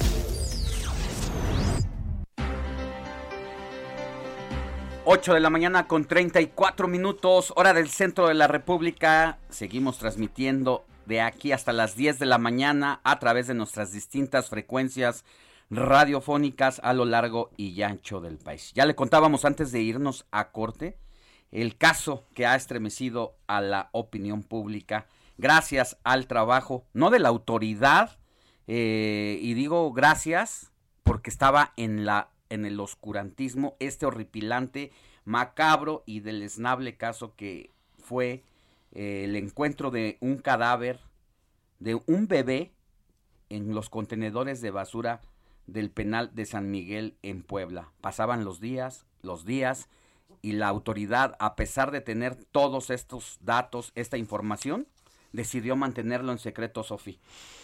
Sí, caray, salió después ya de que justamente en redes sociales se da a conocer esta, esta es que cómo llamarlo, o sea, porque a veces quisieras hablar de esto como un tema de ciencia ficción, ciencia ficción, pero es, es de terror eh, y además de cómo cómo se dio. Pero bueno, vamos mejor a que nos lo cuente, ¿no? Claudia Espinosa, nuestra compañera corresponsal allá en Puebla, tú tienes lo último de la información en torno a este caso. ¿Cómo estás? Así es, los saludo con gusto desde Puebla, a ustedes y a los amigos del auditorio. Pues justamente ayer el fiscal general de Puebla, Gilberto Higuera, emitió a través de redes sociales y a través de un comunicado de prensa, pues un video de alrededor de siete minutos y un documento de más de diez páginas donde explica la investigación en torno a este lamentable hecho, como ustedes ya lo dicen, el bebé que fue pues arrojado en un cesto en un contenedor de basura en el penal de San Miguel en la ciudad de Puebla. En ese documento y en la explicación que él da señala y, confirma lo que desde el viernes por la tarde eh, a través de redes sociales la Fiscalía de la Ciudad de México había señalado un menor que en un eh, panteón de esa localidad pues su cuerpecito había desaparecido. Se confirma en primera instancia que se trata del mismo pequeño. Esto fue parte de lo que dijo el fiscal general. El resultado obtenido de la prueba genética obtenido el día de hoy es que existe correspondencia entre el cuerpo del menor hallado en el contenedor de basura del Centro Penitenciario de Puebla y el de las dos personas entrevistadas, es decir, los que se ostentaron como padre y madre. Esto es, el menor inhumado y luego exhumado en la Ciudad de México es el mismo que fue encontrado en el Centro Penitenciario de Puebla. Hay que señalar que también se dio a conocer que este hecho se registró desde el pasado 10 eh, de enero y que bueno, bueno, pues no se había dado a conocer. Las investigaciones, de acuerdo a lo que menciona la Fiscalía, han derivado en la revisión de prácticamente las cámaras de vigilancia. Se ha identificado también, aunque no se mencionó en qué condiciones legales o cuál es el nombre de esta persona a quien arrojó el cuerpo del menor en el interior de este contenedor de basura. También ayer el mismo fiscal descartaba que eh, pues se hubiera hecho algo con los órganos del pequeñito, de acuerdo a los informes periciales, y lo decía en ese documento, pues se encontró el cuerpo eh, completo, eh, solamente con esta incisión. Sin embargo, pues no se ha establecido la causa ni cómo ingresó al penal. Todavía no justo, se dio a conocer Justo a eso iba Claudia, el director del, del penal, ¿no? Que entiendo, pues tienen cámaras de seguridad. Recuérdanos el nombre de, del director para que, bueno, si nos están escuchando en Puebla, que eh, estamos también allá en las frecuencias del Heraldo Radio, pues que, que sepa este señor qué pasó, cómo entró. No, eso no, no, no, no se dio a conocer, ¿no? Ayer el fiscal no dijo nada al respecto. No, en la misma investigación, eh, en el mismo documento que ayer revelaron, que es importante decirlo, no se habla en absoluto de eh, personal. Únicamente lo que se dice es que se han hecho una cantidad de eh, pues encuestas de personas eh, que trabajan ahí de custodios sin embargo, eh, todavía no eh, se ha establecido eh, cuál es la condición. Ojo, en esta investigación no se ha dicho que se haya retirado alguna persona de este lugar. De acuerdo justamente con pues esta persona, hay que mencionar que el director del penal tampoco.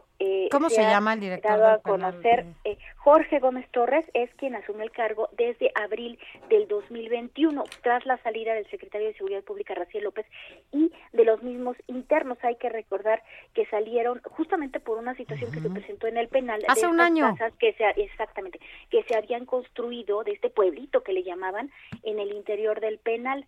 Ahí se da estos movimientos y a partir de ahí, pues no se ha mencionado algún cambio. Únicamente el documento que ayer presentó la fiscalía es que se ha eh, pues entrevistado al personal. No se menciona tampoco eh, si en estas declaraciones pues se suma también Jorge Gómez Torres, director del penal o si eh, se mantiene en el cargo. Esto no ha sido confirmado, no lo decía el documento y no lo dijo el fiscal en el video que estaba. Únicamente que siguen esas investigaciones eh, y, tampoco se ha revelado quién arrojó, ¿no? Se dice que ya está, pero nada más, hasta ahí quedó, eh, pues obviamente este documento. ¿sí? Hay que destacar que el gobernador de Puebla, Miguel Barbosa, ha manejado muy mal la temática en primera porque se tardó demasiados días en reconocer esta situación del el cadáver del bebé en ese penal. Luego, en lugar de llamarle y jalarle las orejas a Jorge Gómez para que diga cuáles son las medidas de seguridad o no que tiene ese penal, mejor amenazó a los reporteros y a los representantes de la organización civil que sí hicieron el trabajo de ir a investigar cuál es la situación y cómo es que apareció ese bebé allí adentro. Así que el tema de Jorge Gómez, el director del penal, no puede quedar así. Tendría que estar presentando su renuncia porque si no es gracias al trabajo de los activistas de Saskia Niño de Rivera, presidenta de la organización Reinserta, a quien vamos a tener ahorita en llamada telefónica para que nos cuente cómo es que hizo ese trabajo que le correspondía al gobierno, no puede quedar este caso así como así, ni de parte de Barbosa ni de este representante del penal. Así es, déjame comentarte que ayer eh, hemos estado muy pendiente, obviamente, eh, una después eh, tras la definición de la Fiscalía de la Ciudad de México sobre este cuerpecito que no había sido encontrado y la investigación que realizaban, pues si había algún reporte. El reporte de la Fiscalía fue alrededor de las 5 o 6 de la tarde cuando emitieron ya esta, esta información. de parte del gobierno del Estado, tras lo que tú has mencionado, no ha habido hasta este momento alguna postura ni de la Secretaría de Seguridad Pública, que es la instancia eh, que, a la cual corresponde la Dirección de Centros de Readaptación. Eh, todavía hasta este momento eh, no se ha emitido un comunicado.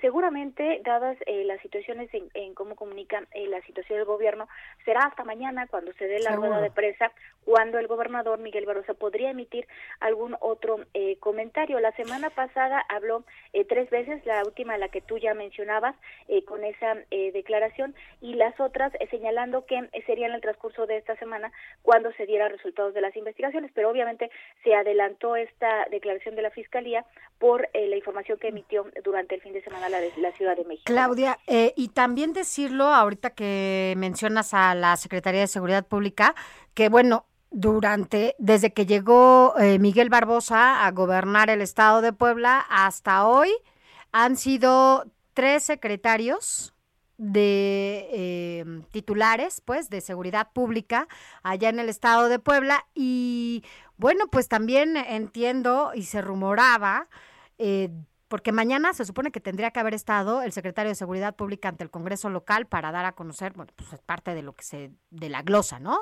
Por el tercer año de gobierno.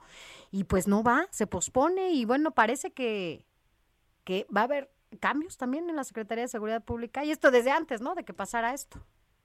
Así es, eh, hay que hay que recordar ahora que ya emitió la fiscalía pues el comunicado que el hecho fue desde el 10 de enero, ¿no? Entonces eh, se dio a conocer una semana eh, después, tras lo que ustedes ya comentan y las propias declaraciones de la Comisión Nacional de Derechos Humanos y de los activistas de eh, estas agrupaciones, y entonces, bueno, ya sale la emisión de este comunicado del gobierno del Estado, pero únicamente a través del gobernador. El secretario de Seguridad Pública no ha emitido hasta el momento ningún tipo de declaración. Como bien lo comentas, se está realizando la glosa del informe, el tercer informe del gobernador en el Congreso del Estado, y de acuerdo al primer calendario que se había manejado unas semanas atrás, este lunes debería comparecer el titular de Seguridad Pública, eh, Rogelio López. Sin embargo, se pospuso hasta el 15 de febrero. Eh, esa fue la información que emitieron en el Congreso del Estado. Y más allá de eso, pues estamos eh, justamente pendientes, ¿no? De estas resoluciones y de qué pasa con, pues, el director del penal, que es la primera autoridad encargada justamente de la vigilancia de las personas que entran y salen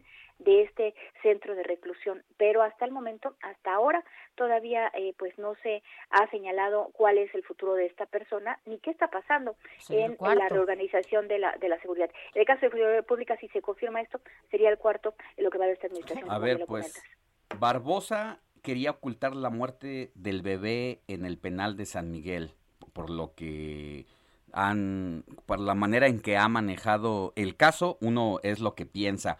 Luego que ya sale a la luz, gracias a los activistas, decía yo, pues Barbosa dice que en lugar de resolver el caso, dice que solo buscan protagonismo en el caso de Bebé los activistas.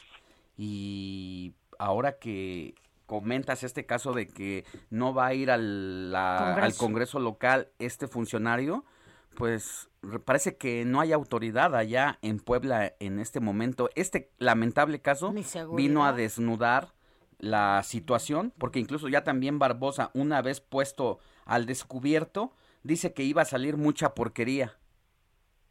Así es, dijo inclusive que esta eh, el, a mediados de semana hablaba de la situación de los centros penitenciarios y decía justamente eso, que se han detectado en muchas ocasiones pues eh, corrupción de parte de los directivos de los penales. En, forma general fue la, eh, la declaración que él emitió en esa ocasión y que a raíz de esta investigación pues se preveía que salieran. Pero hasta este momento pues no, no tenemos información oficial de si alguien hubiera sido ya destituido o cuál es la situación. Lo que mencionaba la Fiscalía es que se han hecho una cantidad de interrogatorios a personal que estuvo dentro de eso, a las mismas eh, personas que acudieron a visitar, pero hasta ahí llegó el reporte que ayer emitió la Fiscalía. Pues lo que sí hay que decir es que esto es parte de la cadena de corrupción que se vive allá en el, en el no solamente en el penal, sino en toda esta red de corrupción que permite eh, que se lleven a cabo este tipo de actos con los menores, las violaciones ah, y abusos que se cometen en ese estado, en donde además son conocidos desde hace muchos años, ¿no?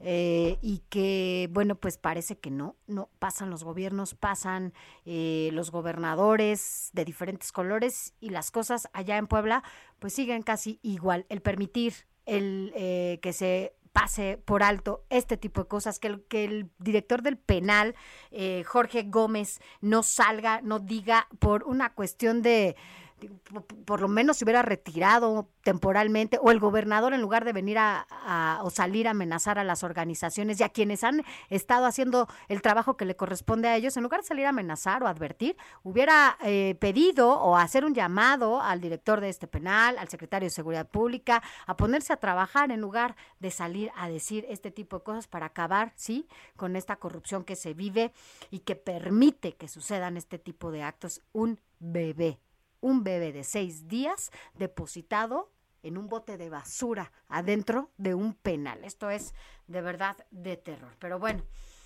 Claudia, como siempre, muchas gracias y bueno, pues seguro estaremos contigo en contacto cualquier cosa por lo que allá suceda. Así es, estaremos muy pendientes si en el transcurso de este domingo sucediera algo o en cuanto salga algún tipo de información para comunicarla a todos los amigos del auditorio. Gracias, gracias, Clau.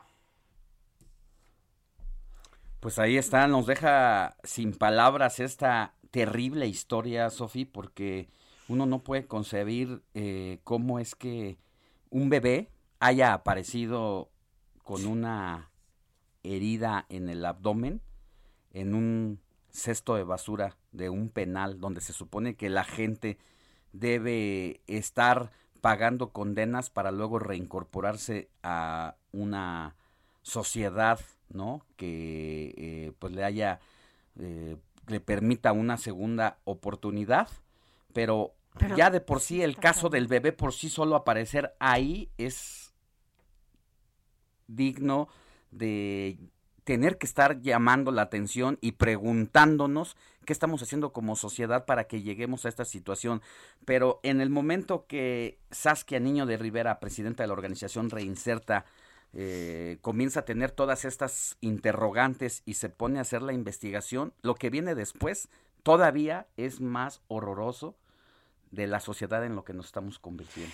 Y justo, justo ah, gracias a, su trabajo, Saskia Niño de Rivera, es eh, pues que no permite que esto se quede pues ahí, en lo oscuro, ¿no? Sin que no suceda nada. Saskia, ¿cómo estás? Muy buenos días. Gracias por estar con nosotros esta mañana. Y bueno, pues tú desde el inicio diste a conocer este, este tema y ayer la fiscalía sale eh, y da a conocer pues lo que se lleva en las investigaciones. ¿Has tenido contacto con los papás? Gracias, Saskia. ¿Cómo estás? Buenos días. Al contrario, a ustedes por, por sus palabras y ha sido una semana.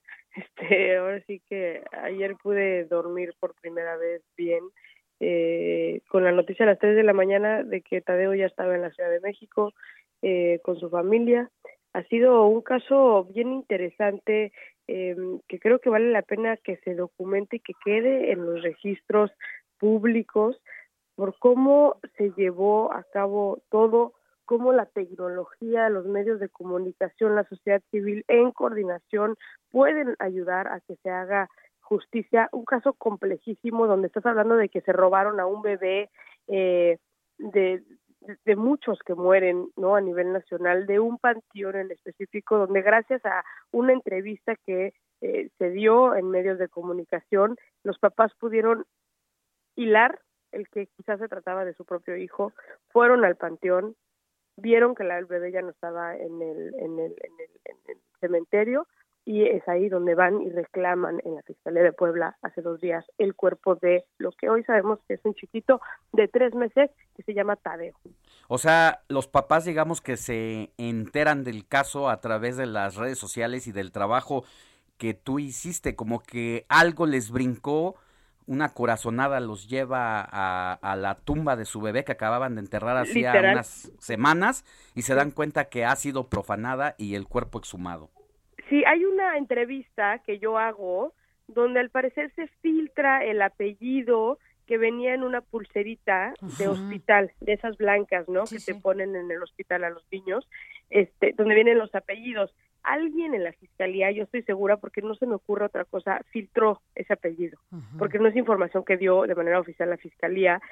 Un medio lo toma, pero los medios con cautela de saber, de no saber si era oficial o no oficial, y cuando a mí me entrevistan, los papás estaban viendo la entrevista conmigo y el medio dice, oye, hay un apellido que se está moviendo. Y entonces yo digo, pues no sé si sea verídica esa información o no sea verídica esa información. Y justo sí es el apellido del niño, de los papás que estaban viendo la entrevista. Saskia, eh, preguntas y qué has hecho incluso tú en tus propias redes sociales.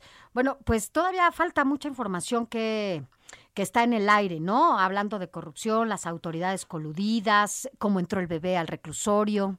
Sí, sí aquí apenas estamos a la mitad de la investigación. Se ha hecho justicia a, partir de ayer, hoy en la madrugada, en el momento de que Tadeo está otra vez con su familia eh, y se va a poder hacer un, un, entierro este, otra vez digno eh, dentro de lo que cabe y dentro, de esta historia de terror. ¿Qué falta? ¿Quién ingresó el cuerpo al penal? ¿Cómo es que entra a un, a un reclusorio un bebé muerto? ¿Para qué? ¿Quién? ¿Para qué? ¿Qué hicieron con ese cuerpo? ¿Quién desechó adentro del reclusorio en un basurero de este cuerpo. Y quién quién colaboró, quiénes son cómplices de que haya entrado un bebé a un reclusorio muerto y nunca haya salido, ¿no? Entonces, aquí estamos hablando también de qué va a hacer el gobernador de Puebla aparte de amenazar a los activistas en los medios de comunicación, para meter orden en su penal, porque en algún punto de esta última semana el gobernador puso unos tweets que tenían que ver con que él heredó el ingobierno en el penal de, San Miguel. Sí, sí, lleva muchos años ese penal. Eh, con ingobernabilidad, pero la realidad es que él lleva 900 días en el poder, un poco más de 900 días en el poder, y no ha hecho absolutamente nada para tomar control de ese penal. Ese penal donde han habido motines y han habido muertos, donde han habido fugas, donde han habido custodios acusados de prostitución de mujeres que sacan, que tienen de afuera y las meten al penal, y de las mismas mujeres que meten y que viven en ese penal. Entonces, aquí hay mucho todavía por hacer por parte de Reinserta, no vamos a soltar el dedo de, del renglón y eh, lo más importante aquí también es que se entienda, tenemos que fortalecer los protocolos en todos los reclusorios del país, porque son cientos de miles de niños que tienen a sus mamás, que tienen a sus papás en los reclusorios y que todos los días entran a los reclusorios de este país. Y si ah. fue capaz en este penal de entrar un bebé que igual y digamos, ¿no? digamos, hagamos una hipótesis, el, bebé entró este y la mamá o la mujer que lo llevaba dijo que estaba dormido y la custodia por respetar no quiso despertar al niño. La realidad es que ese bebé nunca salió. Bien. Saskia, muchísimas gracias por tu trabajo, de verdad, eh, cuídate mucho y tampoco vamos a soltar el caso aquí, ¿eh? Junto Muchas gracias esto fue en colaboración con los medios, así que gracias a ustedes también. Gracias, gracias de verdad, porque si no hubiera quedado ahí en el olvido si hubiera sido por las autoridades. Abrazo, Saskia. Vamos a una pausa y volvemos con más información.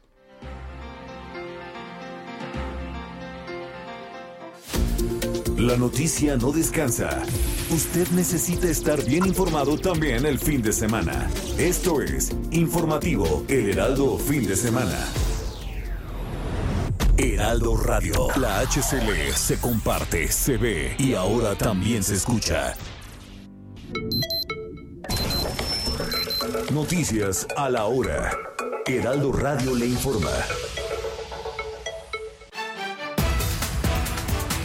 Muy buenos días, 9 de la mañana en punto. De acuerdo al semáforo epidemiológico designado por la Secretaría de Salud del Gobierno de México, la Ciudad de México estará en semáforo color amarillo durante las próximas dos semanas. Así lo informa la Secretaría de Salud. Estudiantes de la Normal Rural de Ayotzinapa protestaron en las instalaciones de la Fiscalía General de Guerrero. Exigen la liberación de cinco de sus compañeros que fueron detenidos por la Policía Ministerial en el puerto de Acapulco. Sin embargo, tras la movilización, los normalistas fueron liberados. Ante las bajas temperaturas y la vulnerabilidad en la que se encuentra la mayoría de los migrantes en Monterrey, autoridades del municipio habilitaron un albergue en el DIF del Parque Canoas, donde se brindó refugio a un grupo de 30 personas. Informativo, Heraldo Fin de Semana.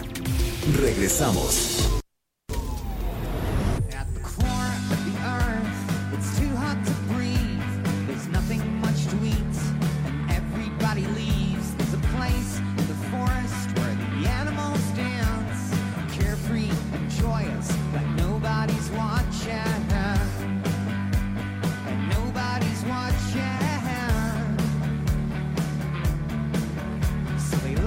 Gracias, gracias por continuar con nosotros. Mire, después de la información que dábamos a conocer antes del corte comercial, ya hacía falta así despresurizar un poco porque nos dejó Alex. Con la boca seca. Helados, helados. O sea, la verdad es que no dejé en ningún momento de sentir erizada la piel por el enojo, por la indignación, por, por todo lo que estamos viviendo en este país. Pareciera que, estamos viendo una película de terror, como lo decía, si en algún momento alguien hubiera querido hacer un guion, este estaba superado, ¿no? Mire, por eso pusimos algo para amenizar mejor más esta, este momento. Estamos escuchando Try, Try Better Next Time, em, que bueno, pues es parte de esta selección musical que hace nuestro productor, ¿verdad? Hay que decirlo. Eh, si usted tiene alguna propuesta musical también, y si no le gusta, también le decimos aquí al productor, ¿no? A ver, productor, ¿qué onda? Que nos pongas otras canciones más acá en fin de semana para levantarnos. Eh, nos pone esta porque, bueno, esto fue otro estreno, otro estreno que se llama, ya se lo decía, Try Better Next Time. Eh, es de la banda de rock británica Placebo, que bueno, pues ya que este viernes 21 de enero, este viernes que acaba de pasar, se estrenó, se estrenó estos videos. ¿Hace cuánto no ves un video? Alex, de música. Porque yo me acuerdo en los 80, los 90, bueno, pues era clásico, ¿no? Ya veías hasta el video de la incondicional de, MTV. Tenía los mejores Unicable, ¿te acuerdas? Era de videos. Sí, claro. 28 y ahora, bueno, yo no sé cuánto, pero tiene muchísimo tiempo que no veo un video y eh, bueno, pues estrenó este video y que forma parte del álbum Never Let Go. Never Let Me Go. Y esto se va a estrenar completo el próximo 22 de marzo. Por lo pronto dieron a conocer esta canción Try Better Next Time.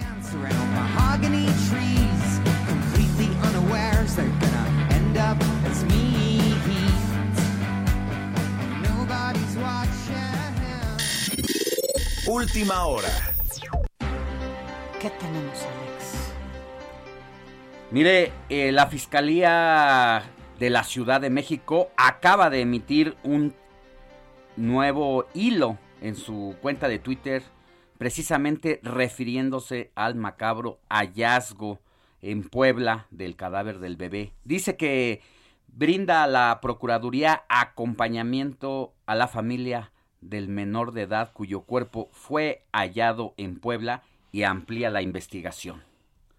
Eh, dice que el tiempo en que amplía la investigación en curso está puesto en marcha tras la denuncia presentada por la exhumación del cadáver que la tarde de ayer una célula multidisciplinaria de la Coordinación General de Investigación de Delitos de Género y atención a víctimas integrada por la trabajadora social, psicóloga clínica y asesor jurídico junto con personal de la Coordinación General de Investigación de Delitos de Alto Impacto se trasladó al estado de Puebla. En la entidad la célula del Centro de Apoyo Sociojurídico a Víctimas de Delito Violento estableció contacto con la madre y con el padre del menor de edad fallecido para ofrecerles apoyo en el traslado del cuerpo a la Ciudad de México, así como en la gestión de la gratuidad en los servicios funerarios. Ayer por la noche, dice el tuit, el cortejo fúnebre viajó a la ciudad de Puebla, de la ciudad de Puebla, la capital del país, para sepultar los restos del recién nacido otra vez. En tanto, personal ministerial, peritos y sí, detectives de la Policía de Investigación de la Fiscalía General de Justicia de la Ciudad de México, pues realizaron ayer sábado una inspección en el cementerio de la alcaldía de Iztapalapa, en la que se realizaron entrevistas también con personal del lugar con la finalidad de ahondar en los hechos ocurridos y finaliza diciendo que es necesario señalar que desde que se tomó conocimiento de los hechos, la Fiscalía ha mantenido estrecha colaboración con la Fiscalía General del Estado de Puebla. Como dice Saskia Niño de Rivera, falta, apenas está en la mitad de la investigación, porque falta que nos diga la autoridad para qué fue exhumado el cadáver de este bebé y metido al penal de San Miguel allá en Puebla. ¿Para, qué? Es la pregunta. Seguimos. Escríbanos o mándenos un mensaje de voz al WhatsApp del informativo fin de semana 5591 63 5119.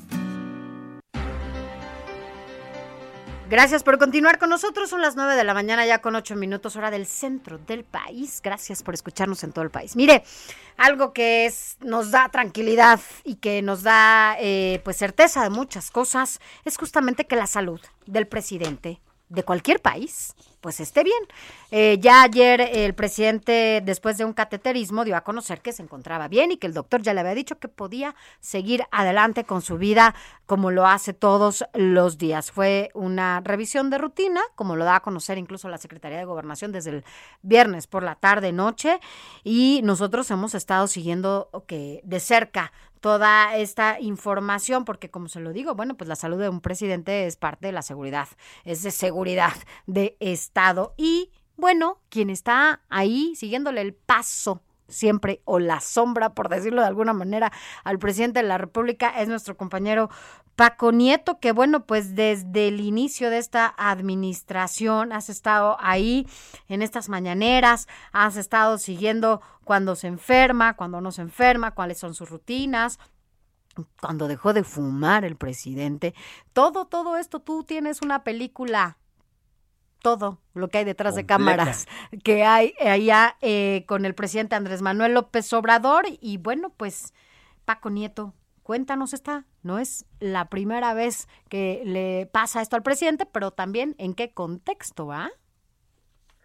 ¿Qué tal, Sofi, Alejandro? Muy buenos días. Sí, como ya lo están adelantando, la salud del presidente López Obrador dio mucho de qué hablar este fin de semana, al grado de conocer que hay un testamento político que el presidente ya, escribió, un, un, testamento político, y ante esto, pues como tú ya lo dices, es necesario recordar el historial de tratamientos médicos que ha tenido, primero como líder opositor y ahora ya como presidente de la República.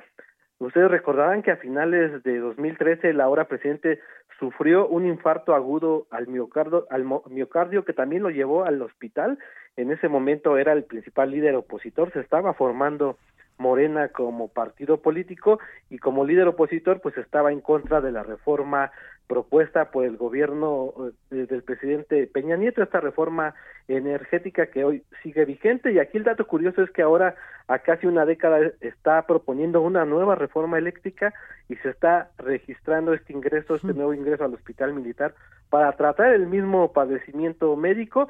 En ese momento, Sofi y Alejandro, si recordarán, su hijo Alejandro, eh, Alejandro Andrés Manuel encabezó eh, los actos de protesta afuera del Senado de la República y fue la primera vez que vimos a uno de los tres hijos mayores haciendo actos públicos, pero no solamente ha padecido de corazón y depresión alta, incluso esto lo obligó a dejar de fumar, como ustedes ya lo adelantaron, el presidente pues fumaba cigarros light, Raleigh, casi ¿Todavía todo el hay esos cigarros? ¿Sí ya no existen, yo ¿No creo, va? ¿eh? No, ya, creo que Ya ya, no va. existen. Ajá.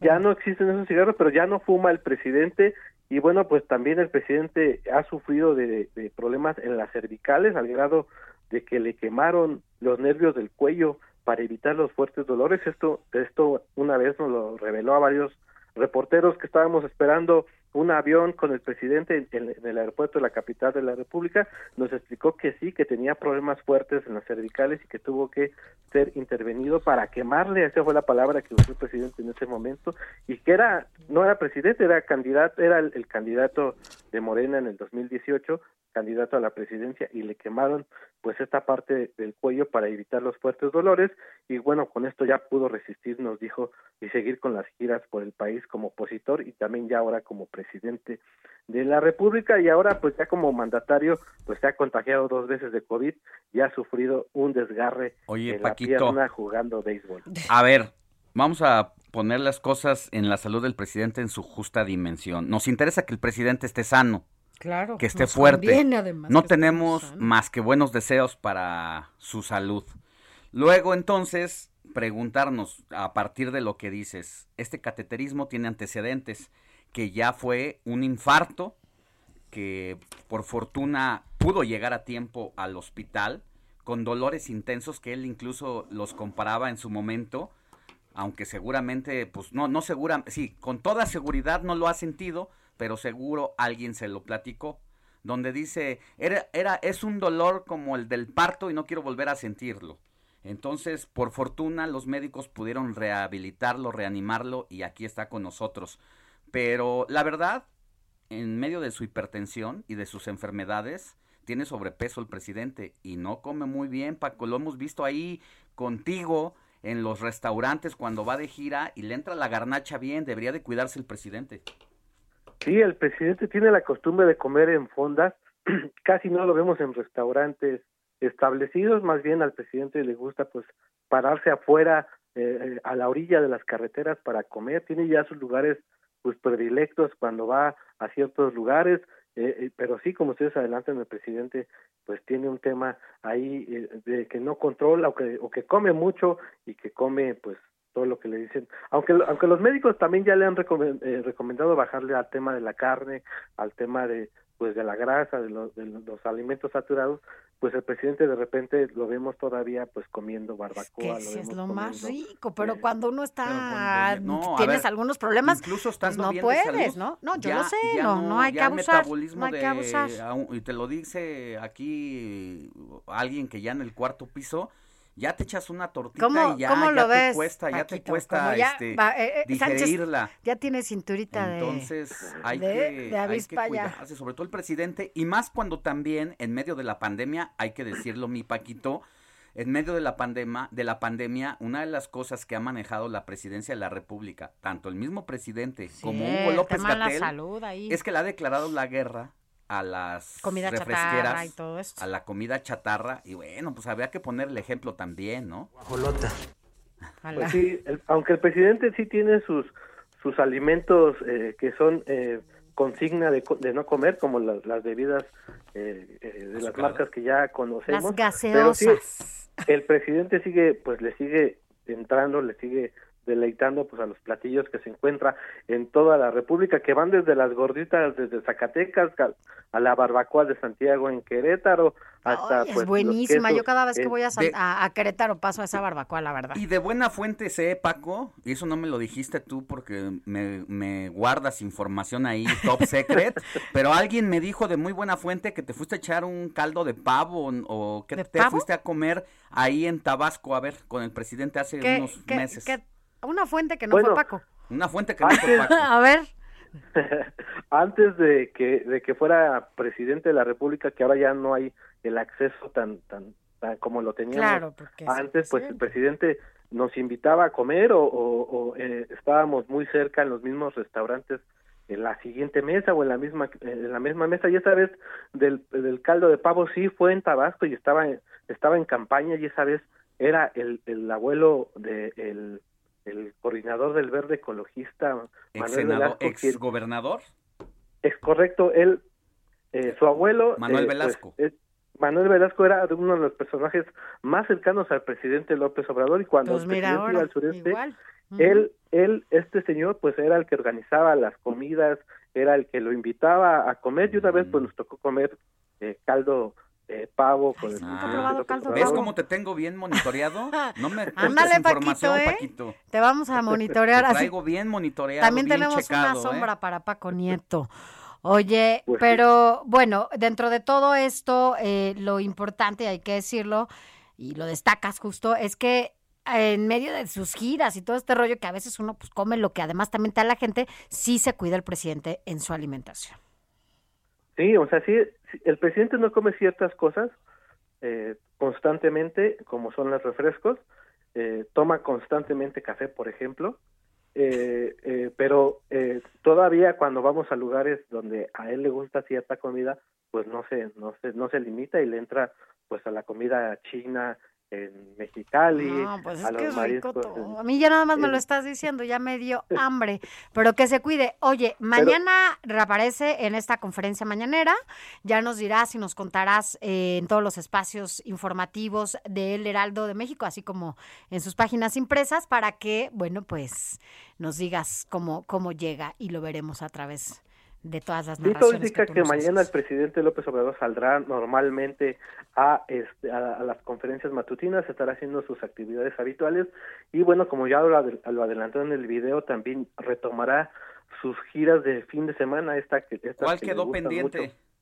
¿A pues, dónde? Hay dos pendientes, está la de eh, Nayarit y de Sinaloa para revisar el tema de los uno de sus estados favoritos. Por sus problemas del corazón ya no pudo ir allá a Nayarit. Em, esperemos que se recupere, para que pueda retomar esa visita allá a Tepic y a otros lugares, mi querido bueno, Paco. ya nos contarás y nosotros acá te escucharemos, mi querido. Pues ya les contaré y les estaré mandando por favor, pero ya no nos ¿eh? ocultes información, ¿eh? Ahí nos cuentas después qué andas comiendo, ¿eh? O qué te andas comiendo. Pero ya no le voy a mandar nada, Alejandro, porque como ya Mándamelo a mí. ya tiene cinturita de avispa ya, ¿no? Ya, exacto, o sea, es lo que te digo, como tiene cintura de avispa ya ahora sí nos dice, pero mira, nosotros que somos dragones, no importa, no importa, vamos a comer. Gracias, querido Paco, buen domingo. Bye. Ya se nos fue Paco Nieto, pero bueno, así, así las cosas, ¿no? Se fue a echar su barbacoa ya. Ah, yo también ahorita me voy a ir a comer. De ¿Sí? barbacoa. A ver, quiero con ver. un taquito, pero sin tortilla. ¿Cómo es un taco sin tortilla? Pues, vas a comer. Sánchez se va a comer un taco de barbacoa, pero démelo con, con lechuga. Un taco de lechuga ah, con barbacoa. Así, no, así, no sabe la barbacoa. No, no, yo sí me voy a comer con doble tortilla, un caldito con garbanzo de arroz, así de barbacoa, rico. Pero bueno, vámonos a más. Informativo El Heraldo Fin de Semana con Sofía García y Alejandro Sánchez. Síganos.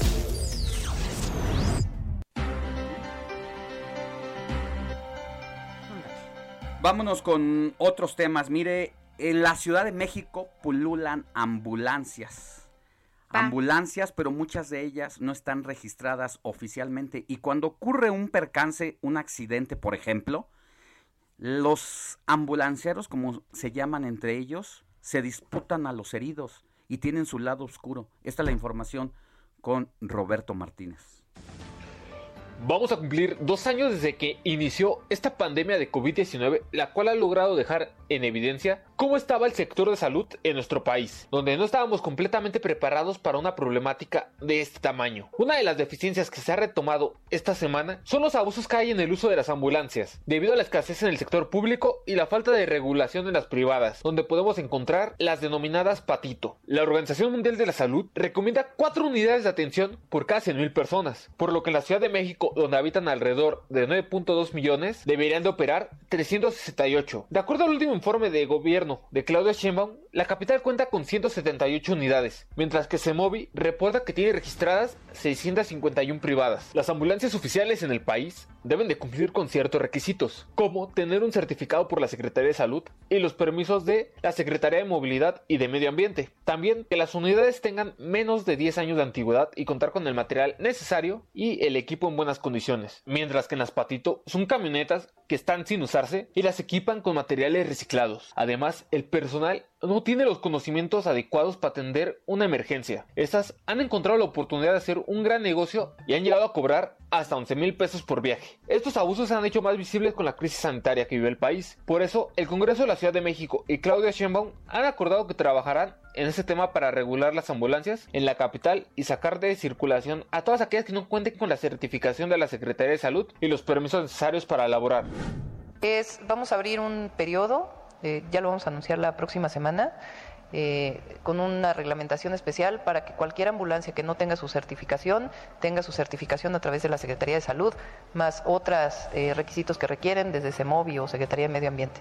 Pero los requisitos para que se puedan inscribir y certificar.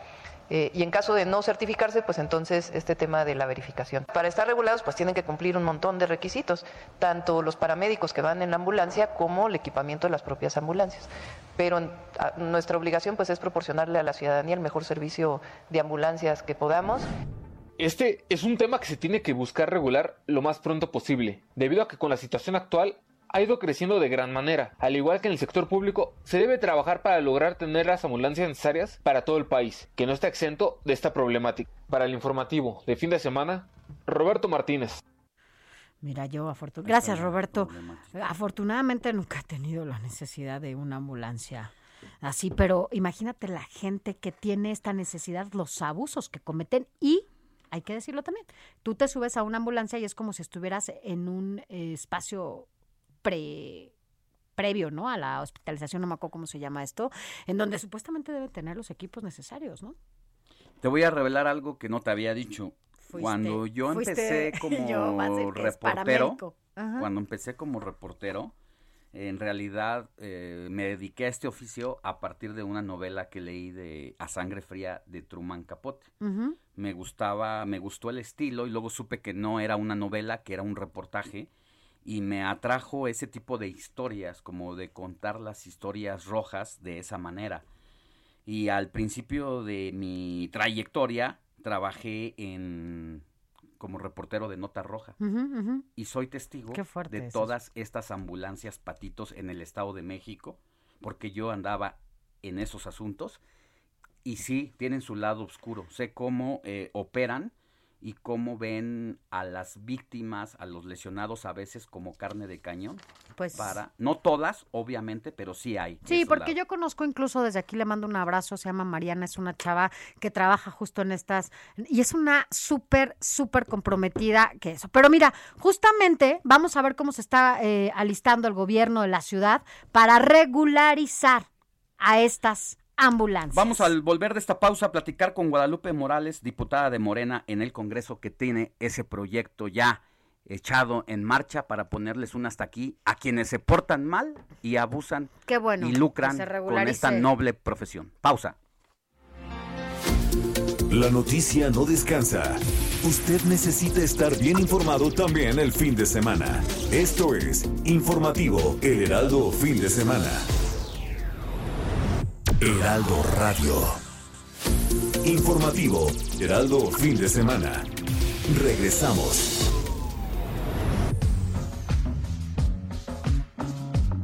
Amazon Prime Video estrenará el próximo 28 de enero su serie documental Mi Selección Colombia, narrada por el cantante y compositor Maluma, que cuenta de una forma íntima la historia de amor de los colombianos con su equipo nacional de fútbol. La serie podrá verse en 240 países y territorios de todo el mundo. Durante seis capítulos de 40 minutos cada uno, los espectadores podrán ver imágenes inéditas que capturan la intimidad de la selección, sus momentos altos y bajos, revelando detalles poco conocidos del funcionamiento e idiosincrasia del equipo cafetero. En Colombia, el fútbol y la selección nacional son una especie de válvula de escape a la realidad de violencia, pobreza, desempleo y otros problemas sociales que se vive en ese país de 50 millones de habitantes. Amazon Prime Video es una plataforma streaming propiedad de Amazon que ofrece miles de series y películas a través de suscripción y una app disponible para ver en cientos de dispositivos compatibles.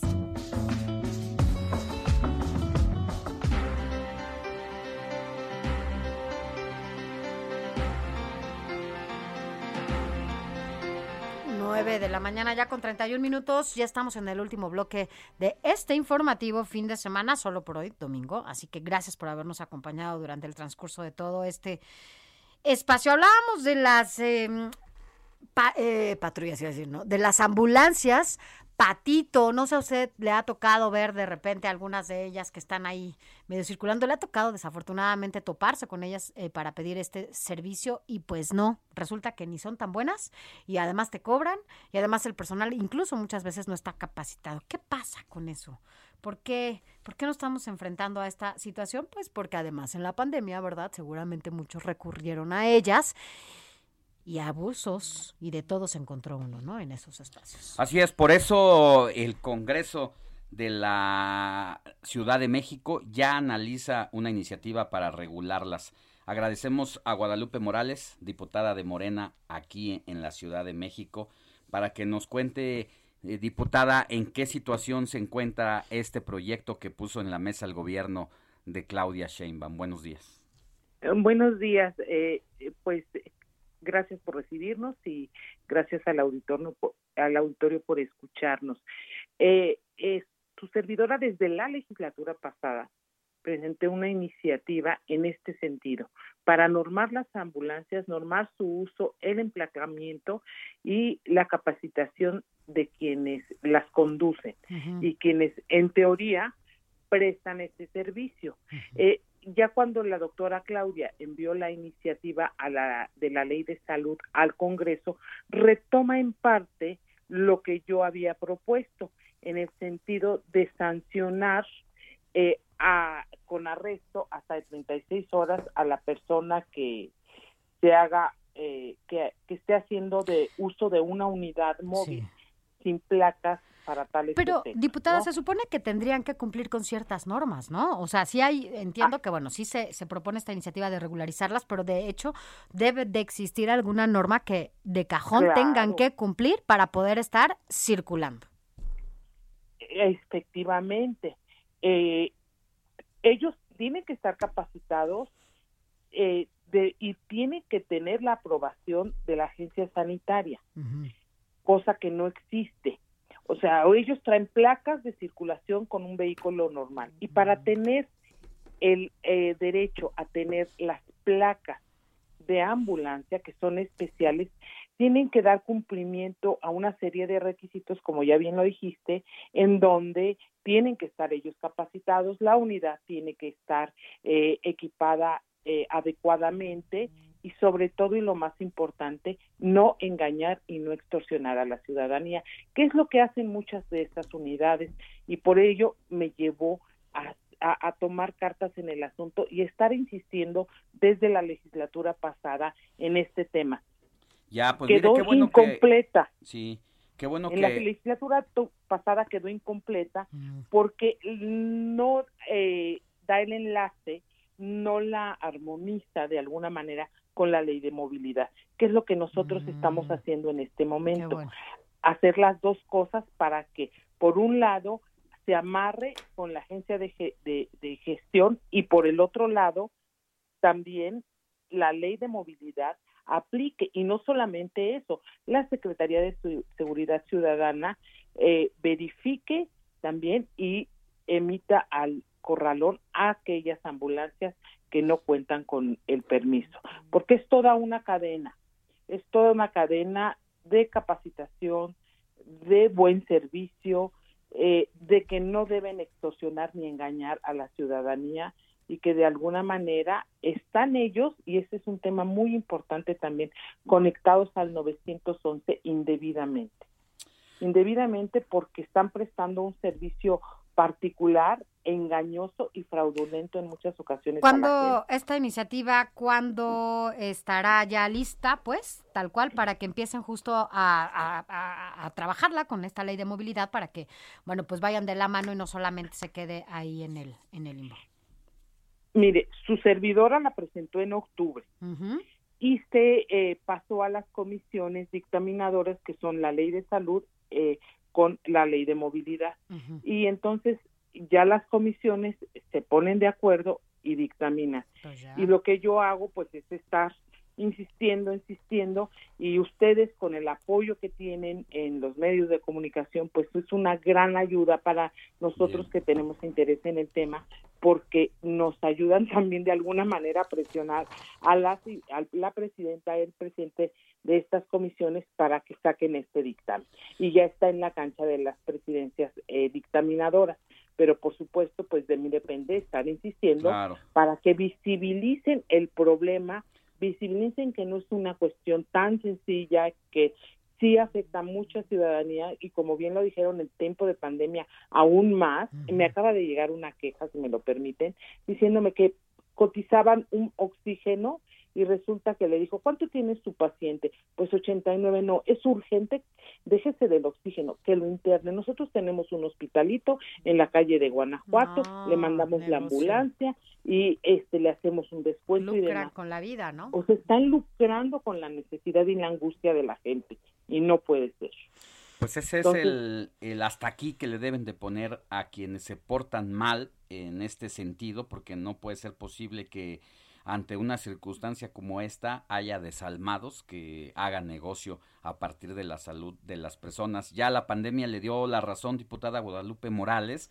Qué bueno que el gobierno de la Ciudad de México se suma y no dudamos que ya como interés del gobierno central esto avance lo antes posible. Así es. Y seguiremos insistiendo y si nos ayudan se los vamos a agradecer muchísimo. Así va a ser. Y si tienen más historias de esas, por favor, háganosla llegar y nosotros las revelamos aquí para que pues no se deje de visibilizar estas malas prácticas obscuras que no deben de existir. Que tenga buen día, diputada. Igualmente, muchas gracias y gracias por esta apertura. Gracias. Hasta pronto. Cine con Eduardo Marín.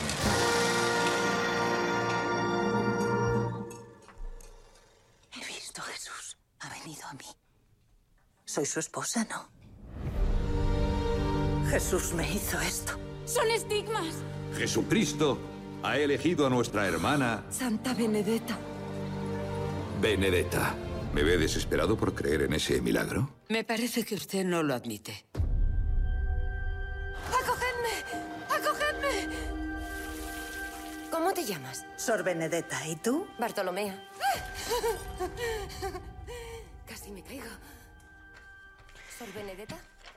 Estamos escuchando esta nueva película Benedetta. Eduardo Marín, como siempre, es un gusto tenerte cada fin de semana porque nos haces las mejores recomendaciones. ¿De qué se trata? ¿Quién es Benedetta? Hoy se nos fue, se nos fue Eduardo Marín. Él siempre tiene las mejores recomendaciones. La verdad es que eh, siempre que llega a este espacio y lo propone aquí y lo publica también en sus redes sociales, bueno, todo mundo es motivo para que todo mundo pueda ver esta estas recomendaciones que él hace, a veces series, a veces películas, ahora que ya se reactivó el cine, bueno, pues está bien que, que de repente nos escapemos al cine, pero ¿de qué se trata Benedetta? ¿Cómo eh, estamos, Sofía? Eh, muy buenos días, buenos días, Alex. Encantado de estar con ustedes. Pues sí, efectivamente, vamos a comentar y a recomendar ampliamente esta eh, película Benedetta, que mira, realmente es una película sorprendente que nos deja profunda eh, huella. Es una coproducción Francia, Bélgica, Holanda y narra, cuenta una historia inspirada en hechos reales sobre una monja en el siglo XVII en Italia que llegó a ser abadesa de su convento, que decía que se le aparecía a Jesús y le hablaba, que tenía perturbadoras visiones religiosas y eróticas, y bueno, y que mantuvo una relación lésbica con una novicia. Eh, la película impactó el año pasado en el Festival de Cannes, es una historia, como decía, en verdad sorprendente y pues está narrada con un vigor, con una intensidad que realmente nos atrapa, nos atrapa que toca nuestras fibras sensibles. Eh, sí es una película que impacta porque, pues, sin concesiones, sin convencionalismos, va al fondo del, por un lado, del complejo perfil psicológico del personaje femenino, alucinada, rebelde, a veces cruel, a veces sensible y tierna, y por otro lado, pues también es un retrato agudo, incisivo, devastador sobre la Iglesia Católica, el autoritarismo, su abuso del poder histórico, su hipocresía, en fin, aspectos que la película muestra a fondo y que pues nos incita a una reflexión que toca realmente aspectos sumamente relevantes. Y fíjense, la dirección es del holandés eh, Paul Verhoeven, un director que en Hollywood realizó las famosas películas Robocop, Bajos Instintos, y que bueno, ahora ya de regreso en los últimos años a Europa, ha vuelto a sus orígenes artísticos, cinematográficos, y ahora a sus 83 años, pues dirige su mejor película, esta Benedetta, que realmente vale mucho la pena, que es toda una experiencia y que eso sí, exige un público con criterio y con madurez para apreciarla y disfrutarla. Tres años, Paul Verhoeven, que está haciendo revuelo por esta historia que mezcla la religión, el sexo, la homosexualidad. Va a hacer enojar al Papa. Pues sí, bueno, le, no, y a muchos más. a, grupos por, eh, puritanos, eh, conservadores, intolerantes, y en eso, pues, la, iglesia destaca en eso sin duda alguna. Pero fíjate, este tipo de películas se siguen haciendo en Europa, principalmente el cine francés, eh, convención, eh, totalmente fuera de lo convencional, con aires antipuritanos que van al fondo del problema que porque este tipo de cine ya no se hace, por ejemplo, en Estados Unidos por el puritanismo. Sí que realmente es toda una experiencia cinematográfica, pero es una experiencia también de vida. Pues la verdad es que la veremos. son temas de actualidad que uno no puede dejar de tocar y hay que buscar el lado oscuro de las cosas, el lado oscuro de quienes también lucran con la fe y mm, es parte de la narrativa del cine y qué mejor que ir a la pantalla grande para pues que nos acudan la conciencia de esa manera, mi querido. Ahora que hablas de estos temas, justo me hicieron recordar esta película que hizo, no me acuerdo cómo se llama en la película, pero me acuerdo del actor este Gael García, ¿te acuerdas? En la de la de la del Padre Amaro. No, la del Padre Amaro. Y entonces yo en ese momento, reportera, me acuerdo que me tocó ir a una entrevista, creo que fue este el cardenal, ah, que estaba que daba las homilías, ya sabes, todos los domingos allá en la catedral y me acuerdo que estaba esa, esa, esa película y me tocó ir a una entrevista.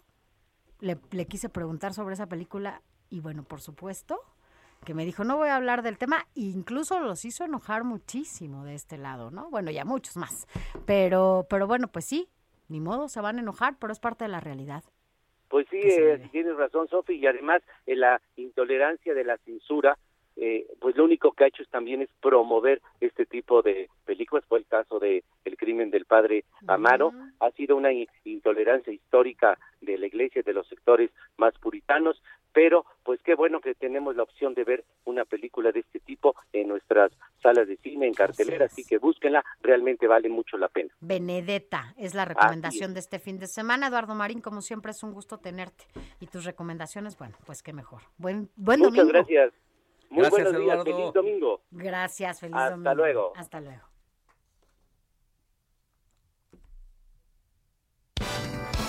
Adrián Caloca, Deportes.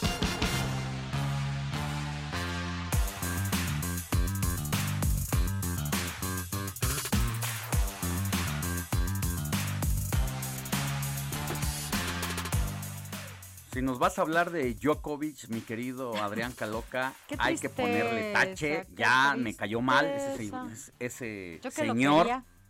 Y que ahora No, no, quieren no. lavarle la imagen con que es inversor de una compañía de laboratorios porque está haciendo un medicamento contra el COVID después de que no se ha vacunado, después de que ha querido pasarse las leyes de otros países a los que visita por el Arco del Triunfo, pues no, eso no puede ser. A los países.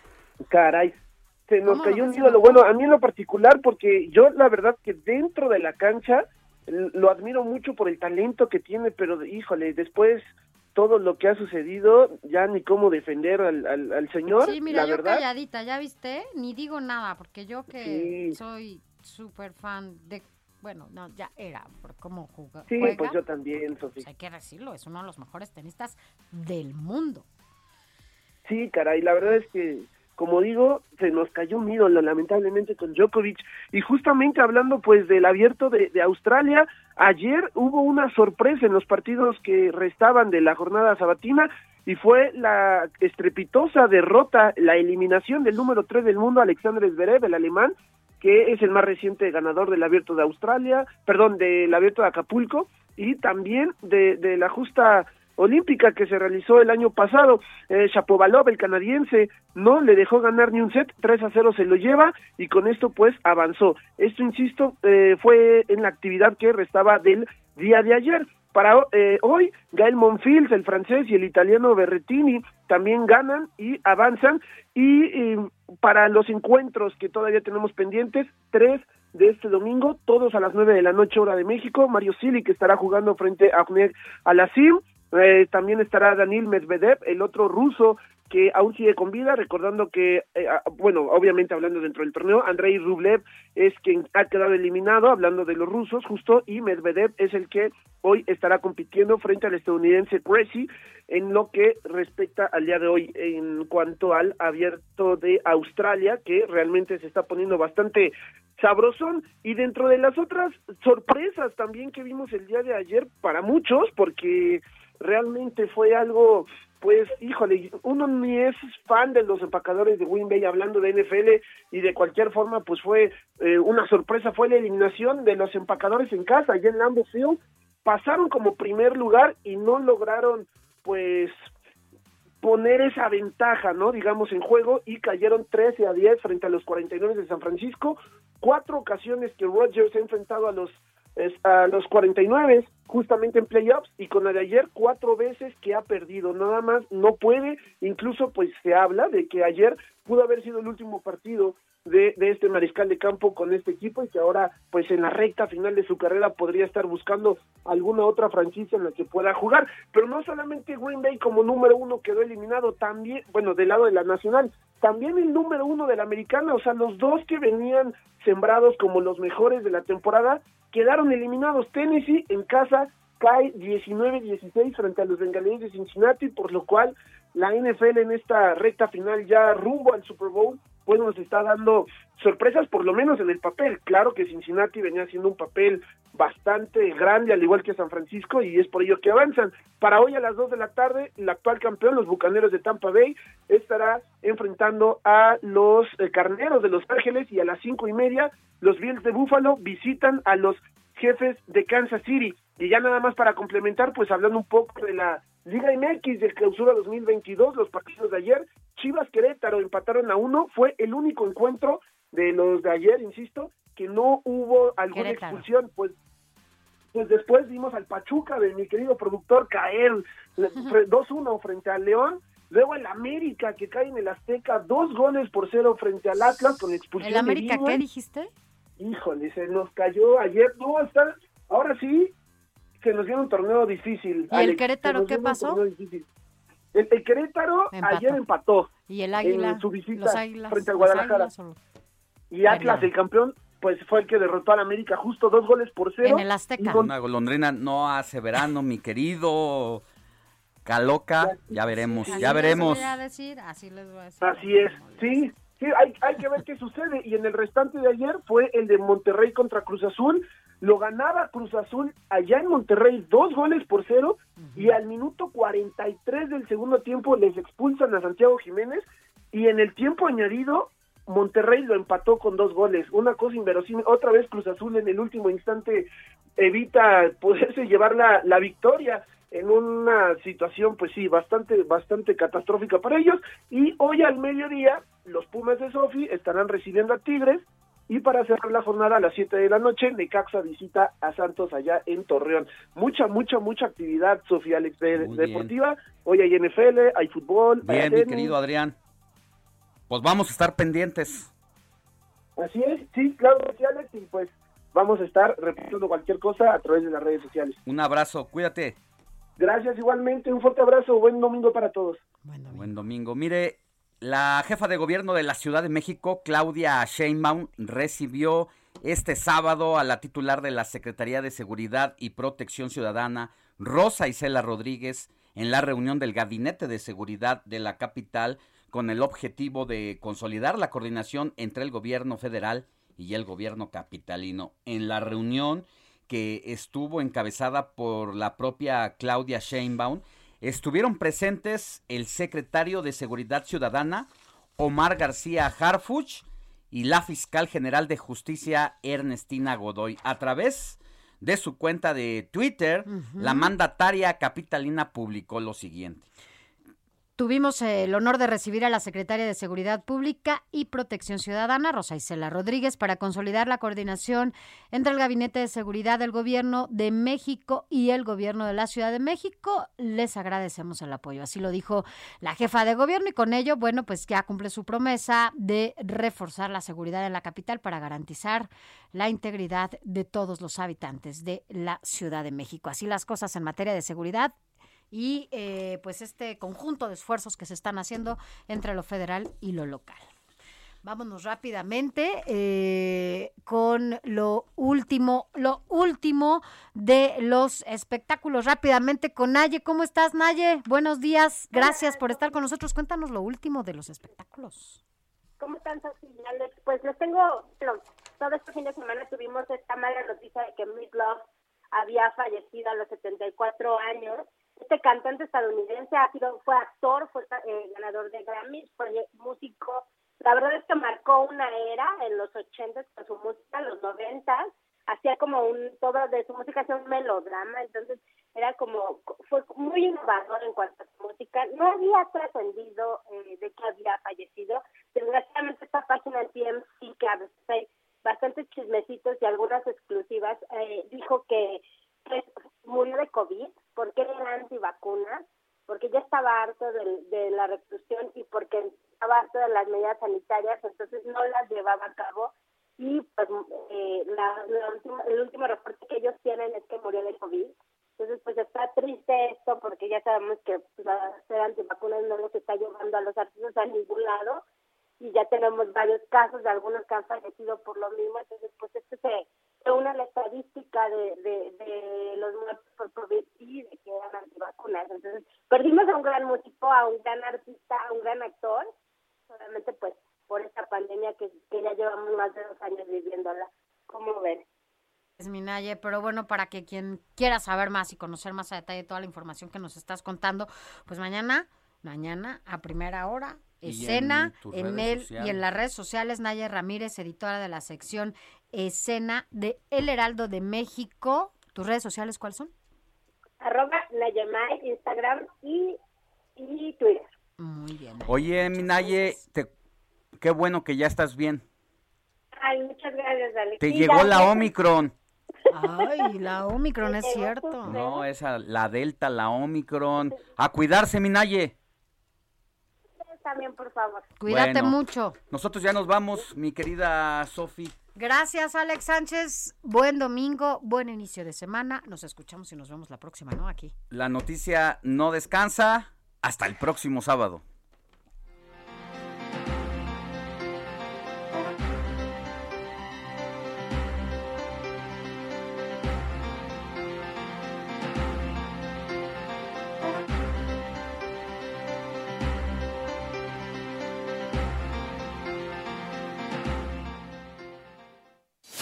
Heraldo Media Group presentó Informativo El Heraldo Fin de Semana con Sofía García y Alejandro Sánchez a través de El Heraldo Radio.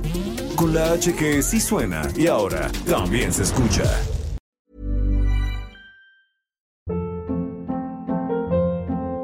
Hold up. What was that? Boring. No flavor. That was as bad as those leftovers you ate all week. Kiki Palmer here, and it's time to say hello to something fresh and guilt-free. Hello Fresh. Jazz up dinner with pecan-crusted chicken or garlic butter shrimp scampi. Now that's music to my mouth. Hello Fresh. Let's get this dinner party started. Discover all the delicious possibilities at hellofresh.com.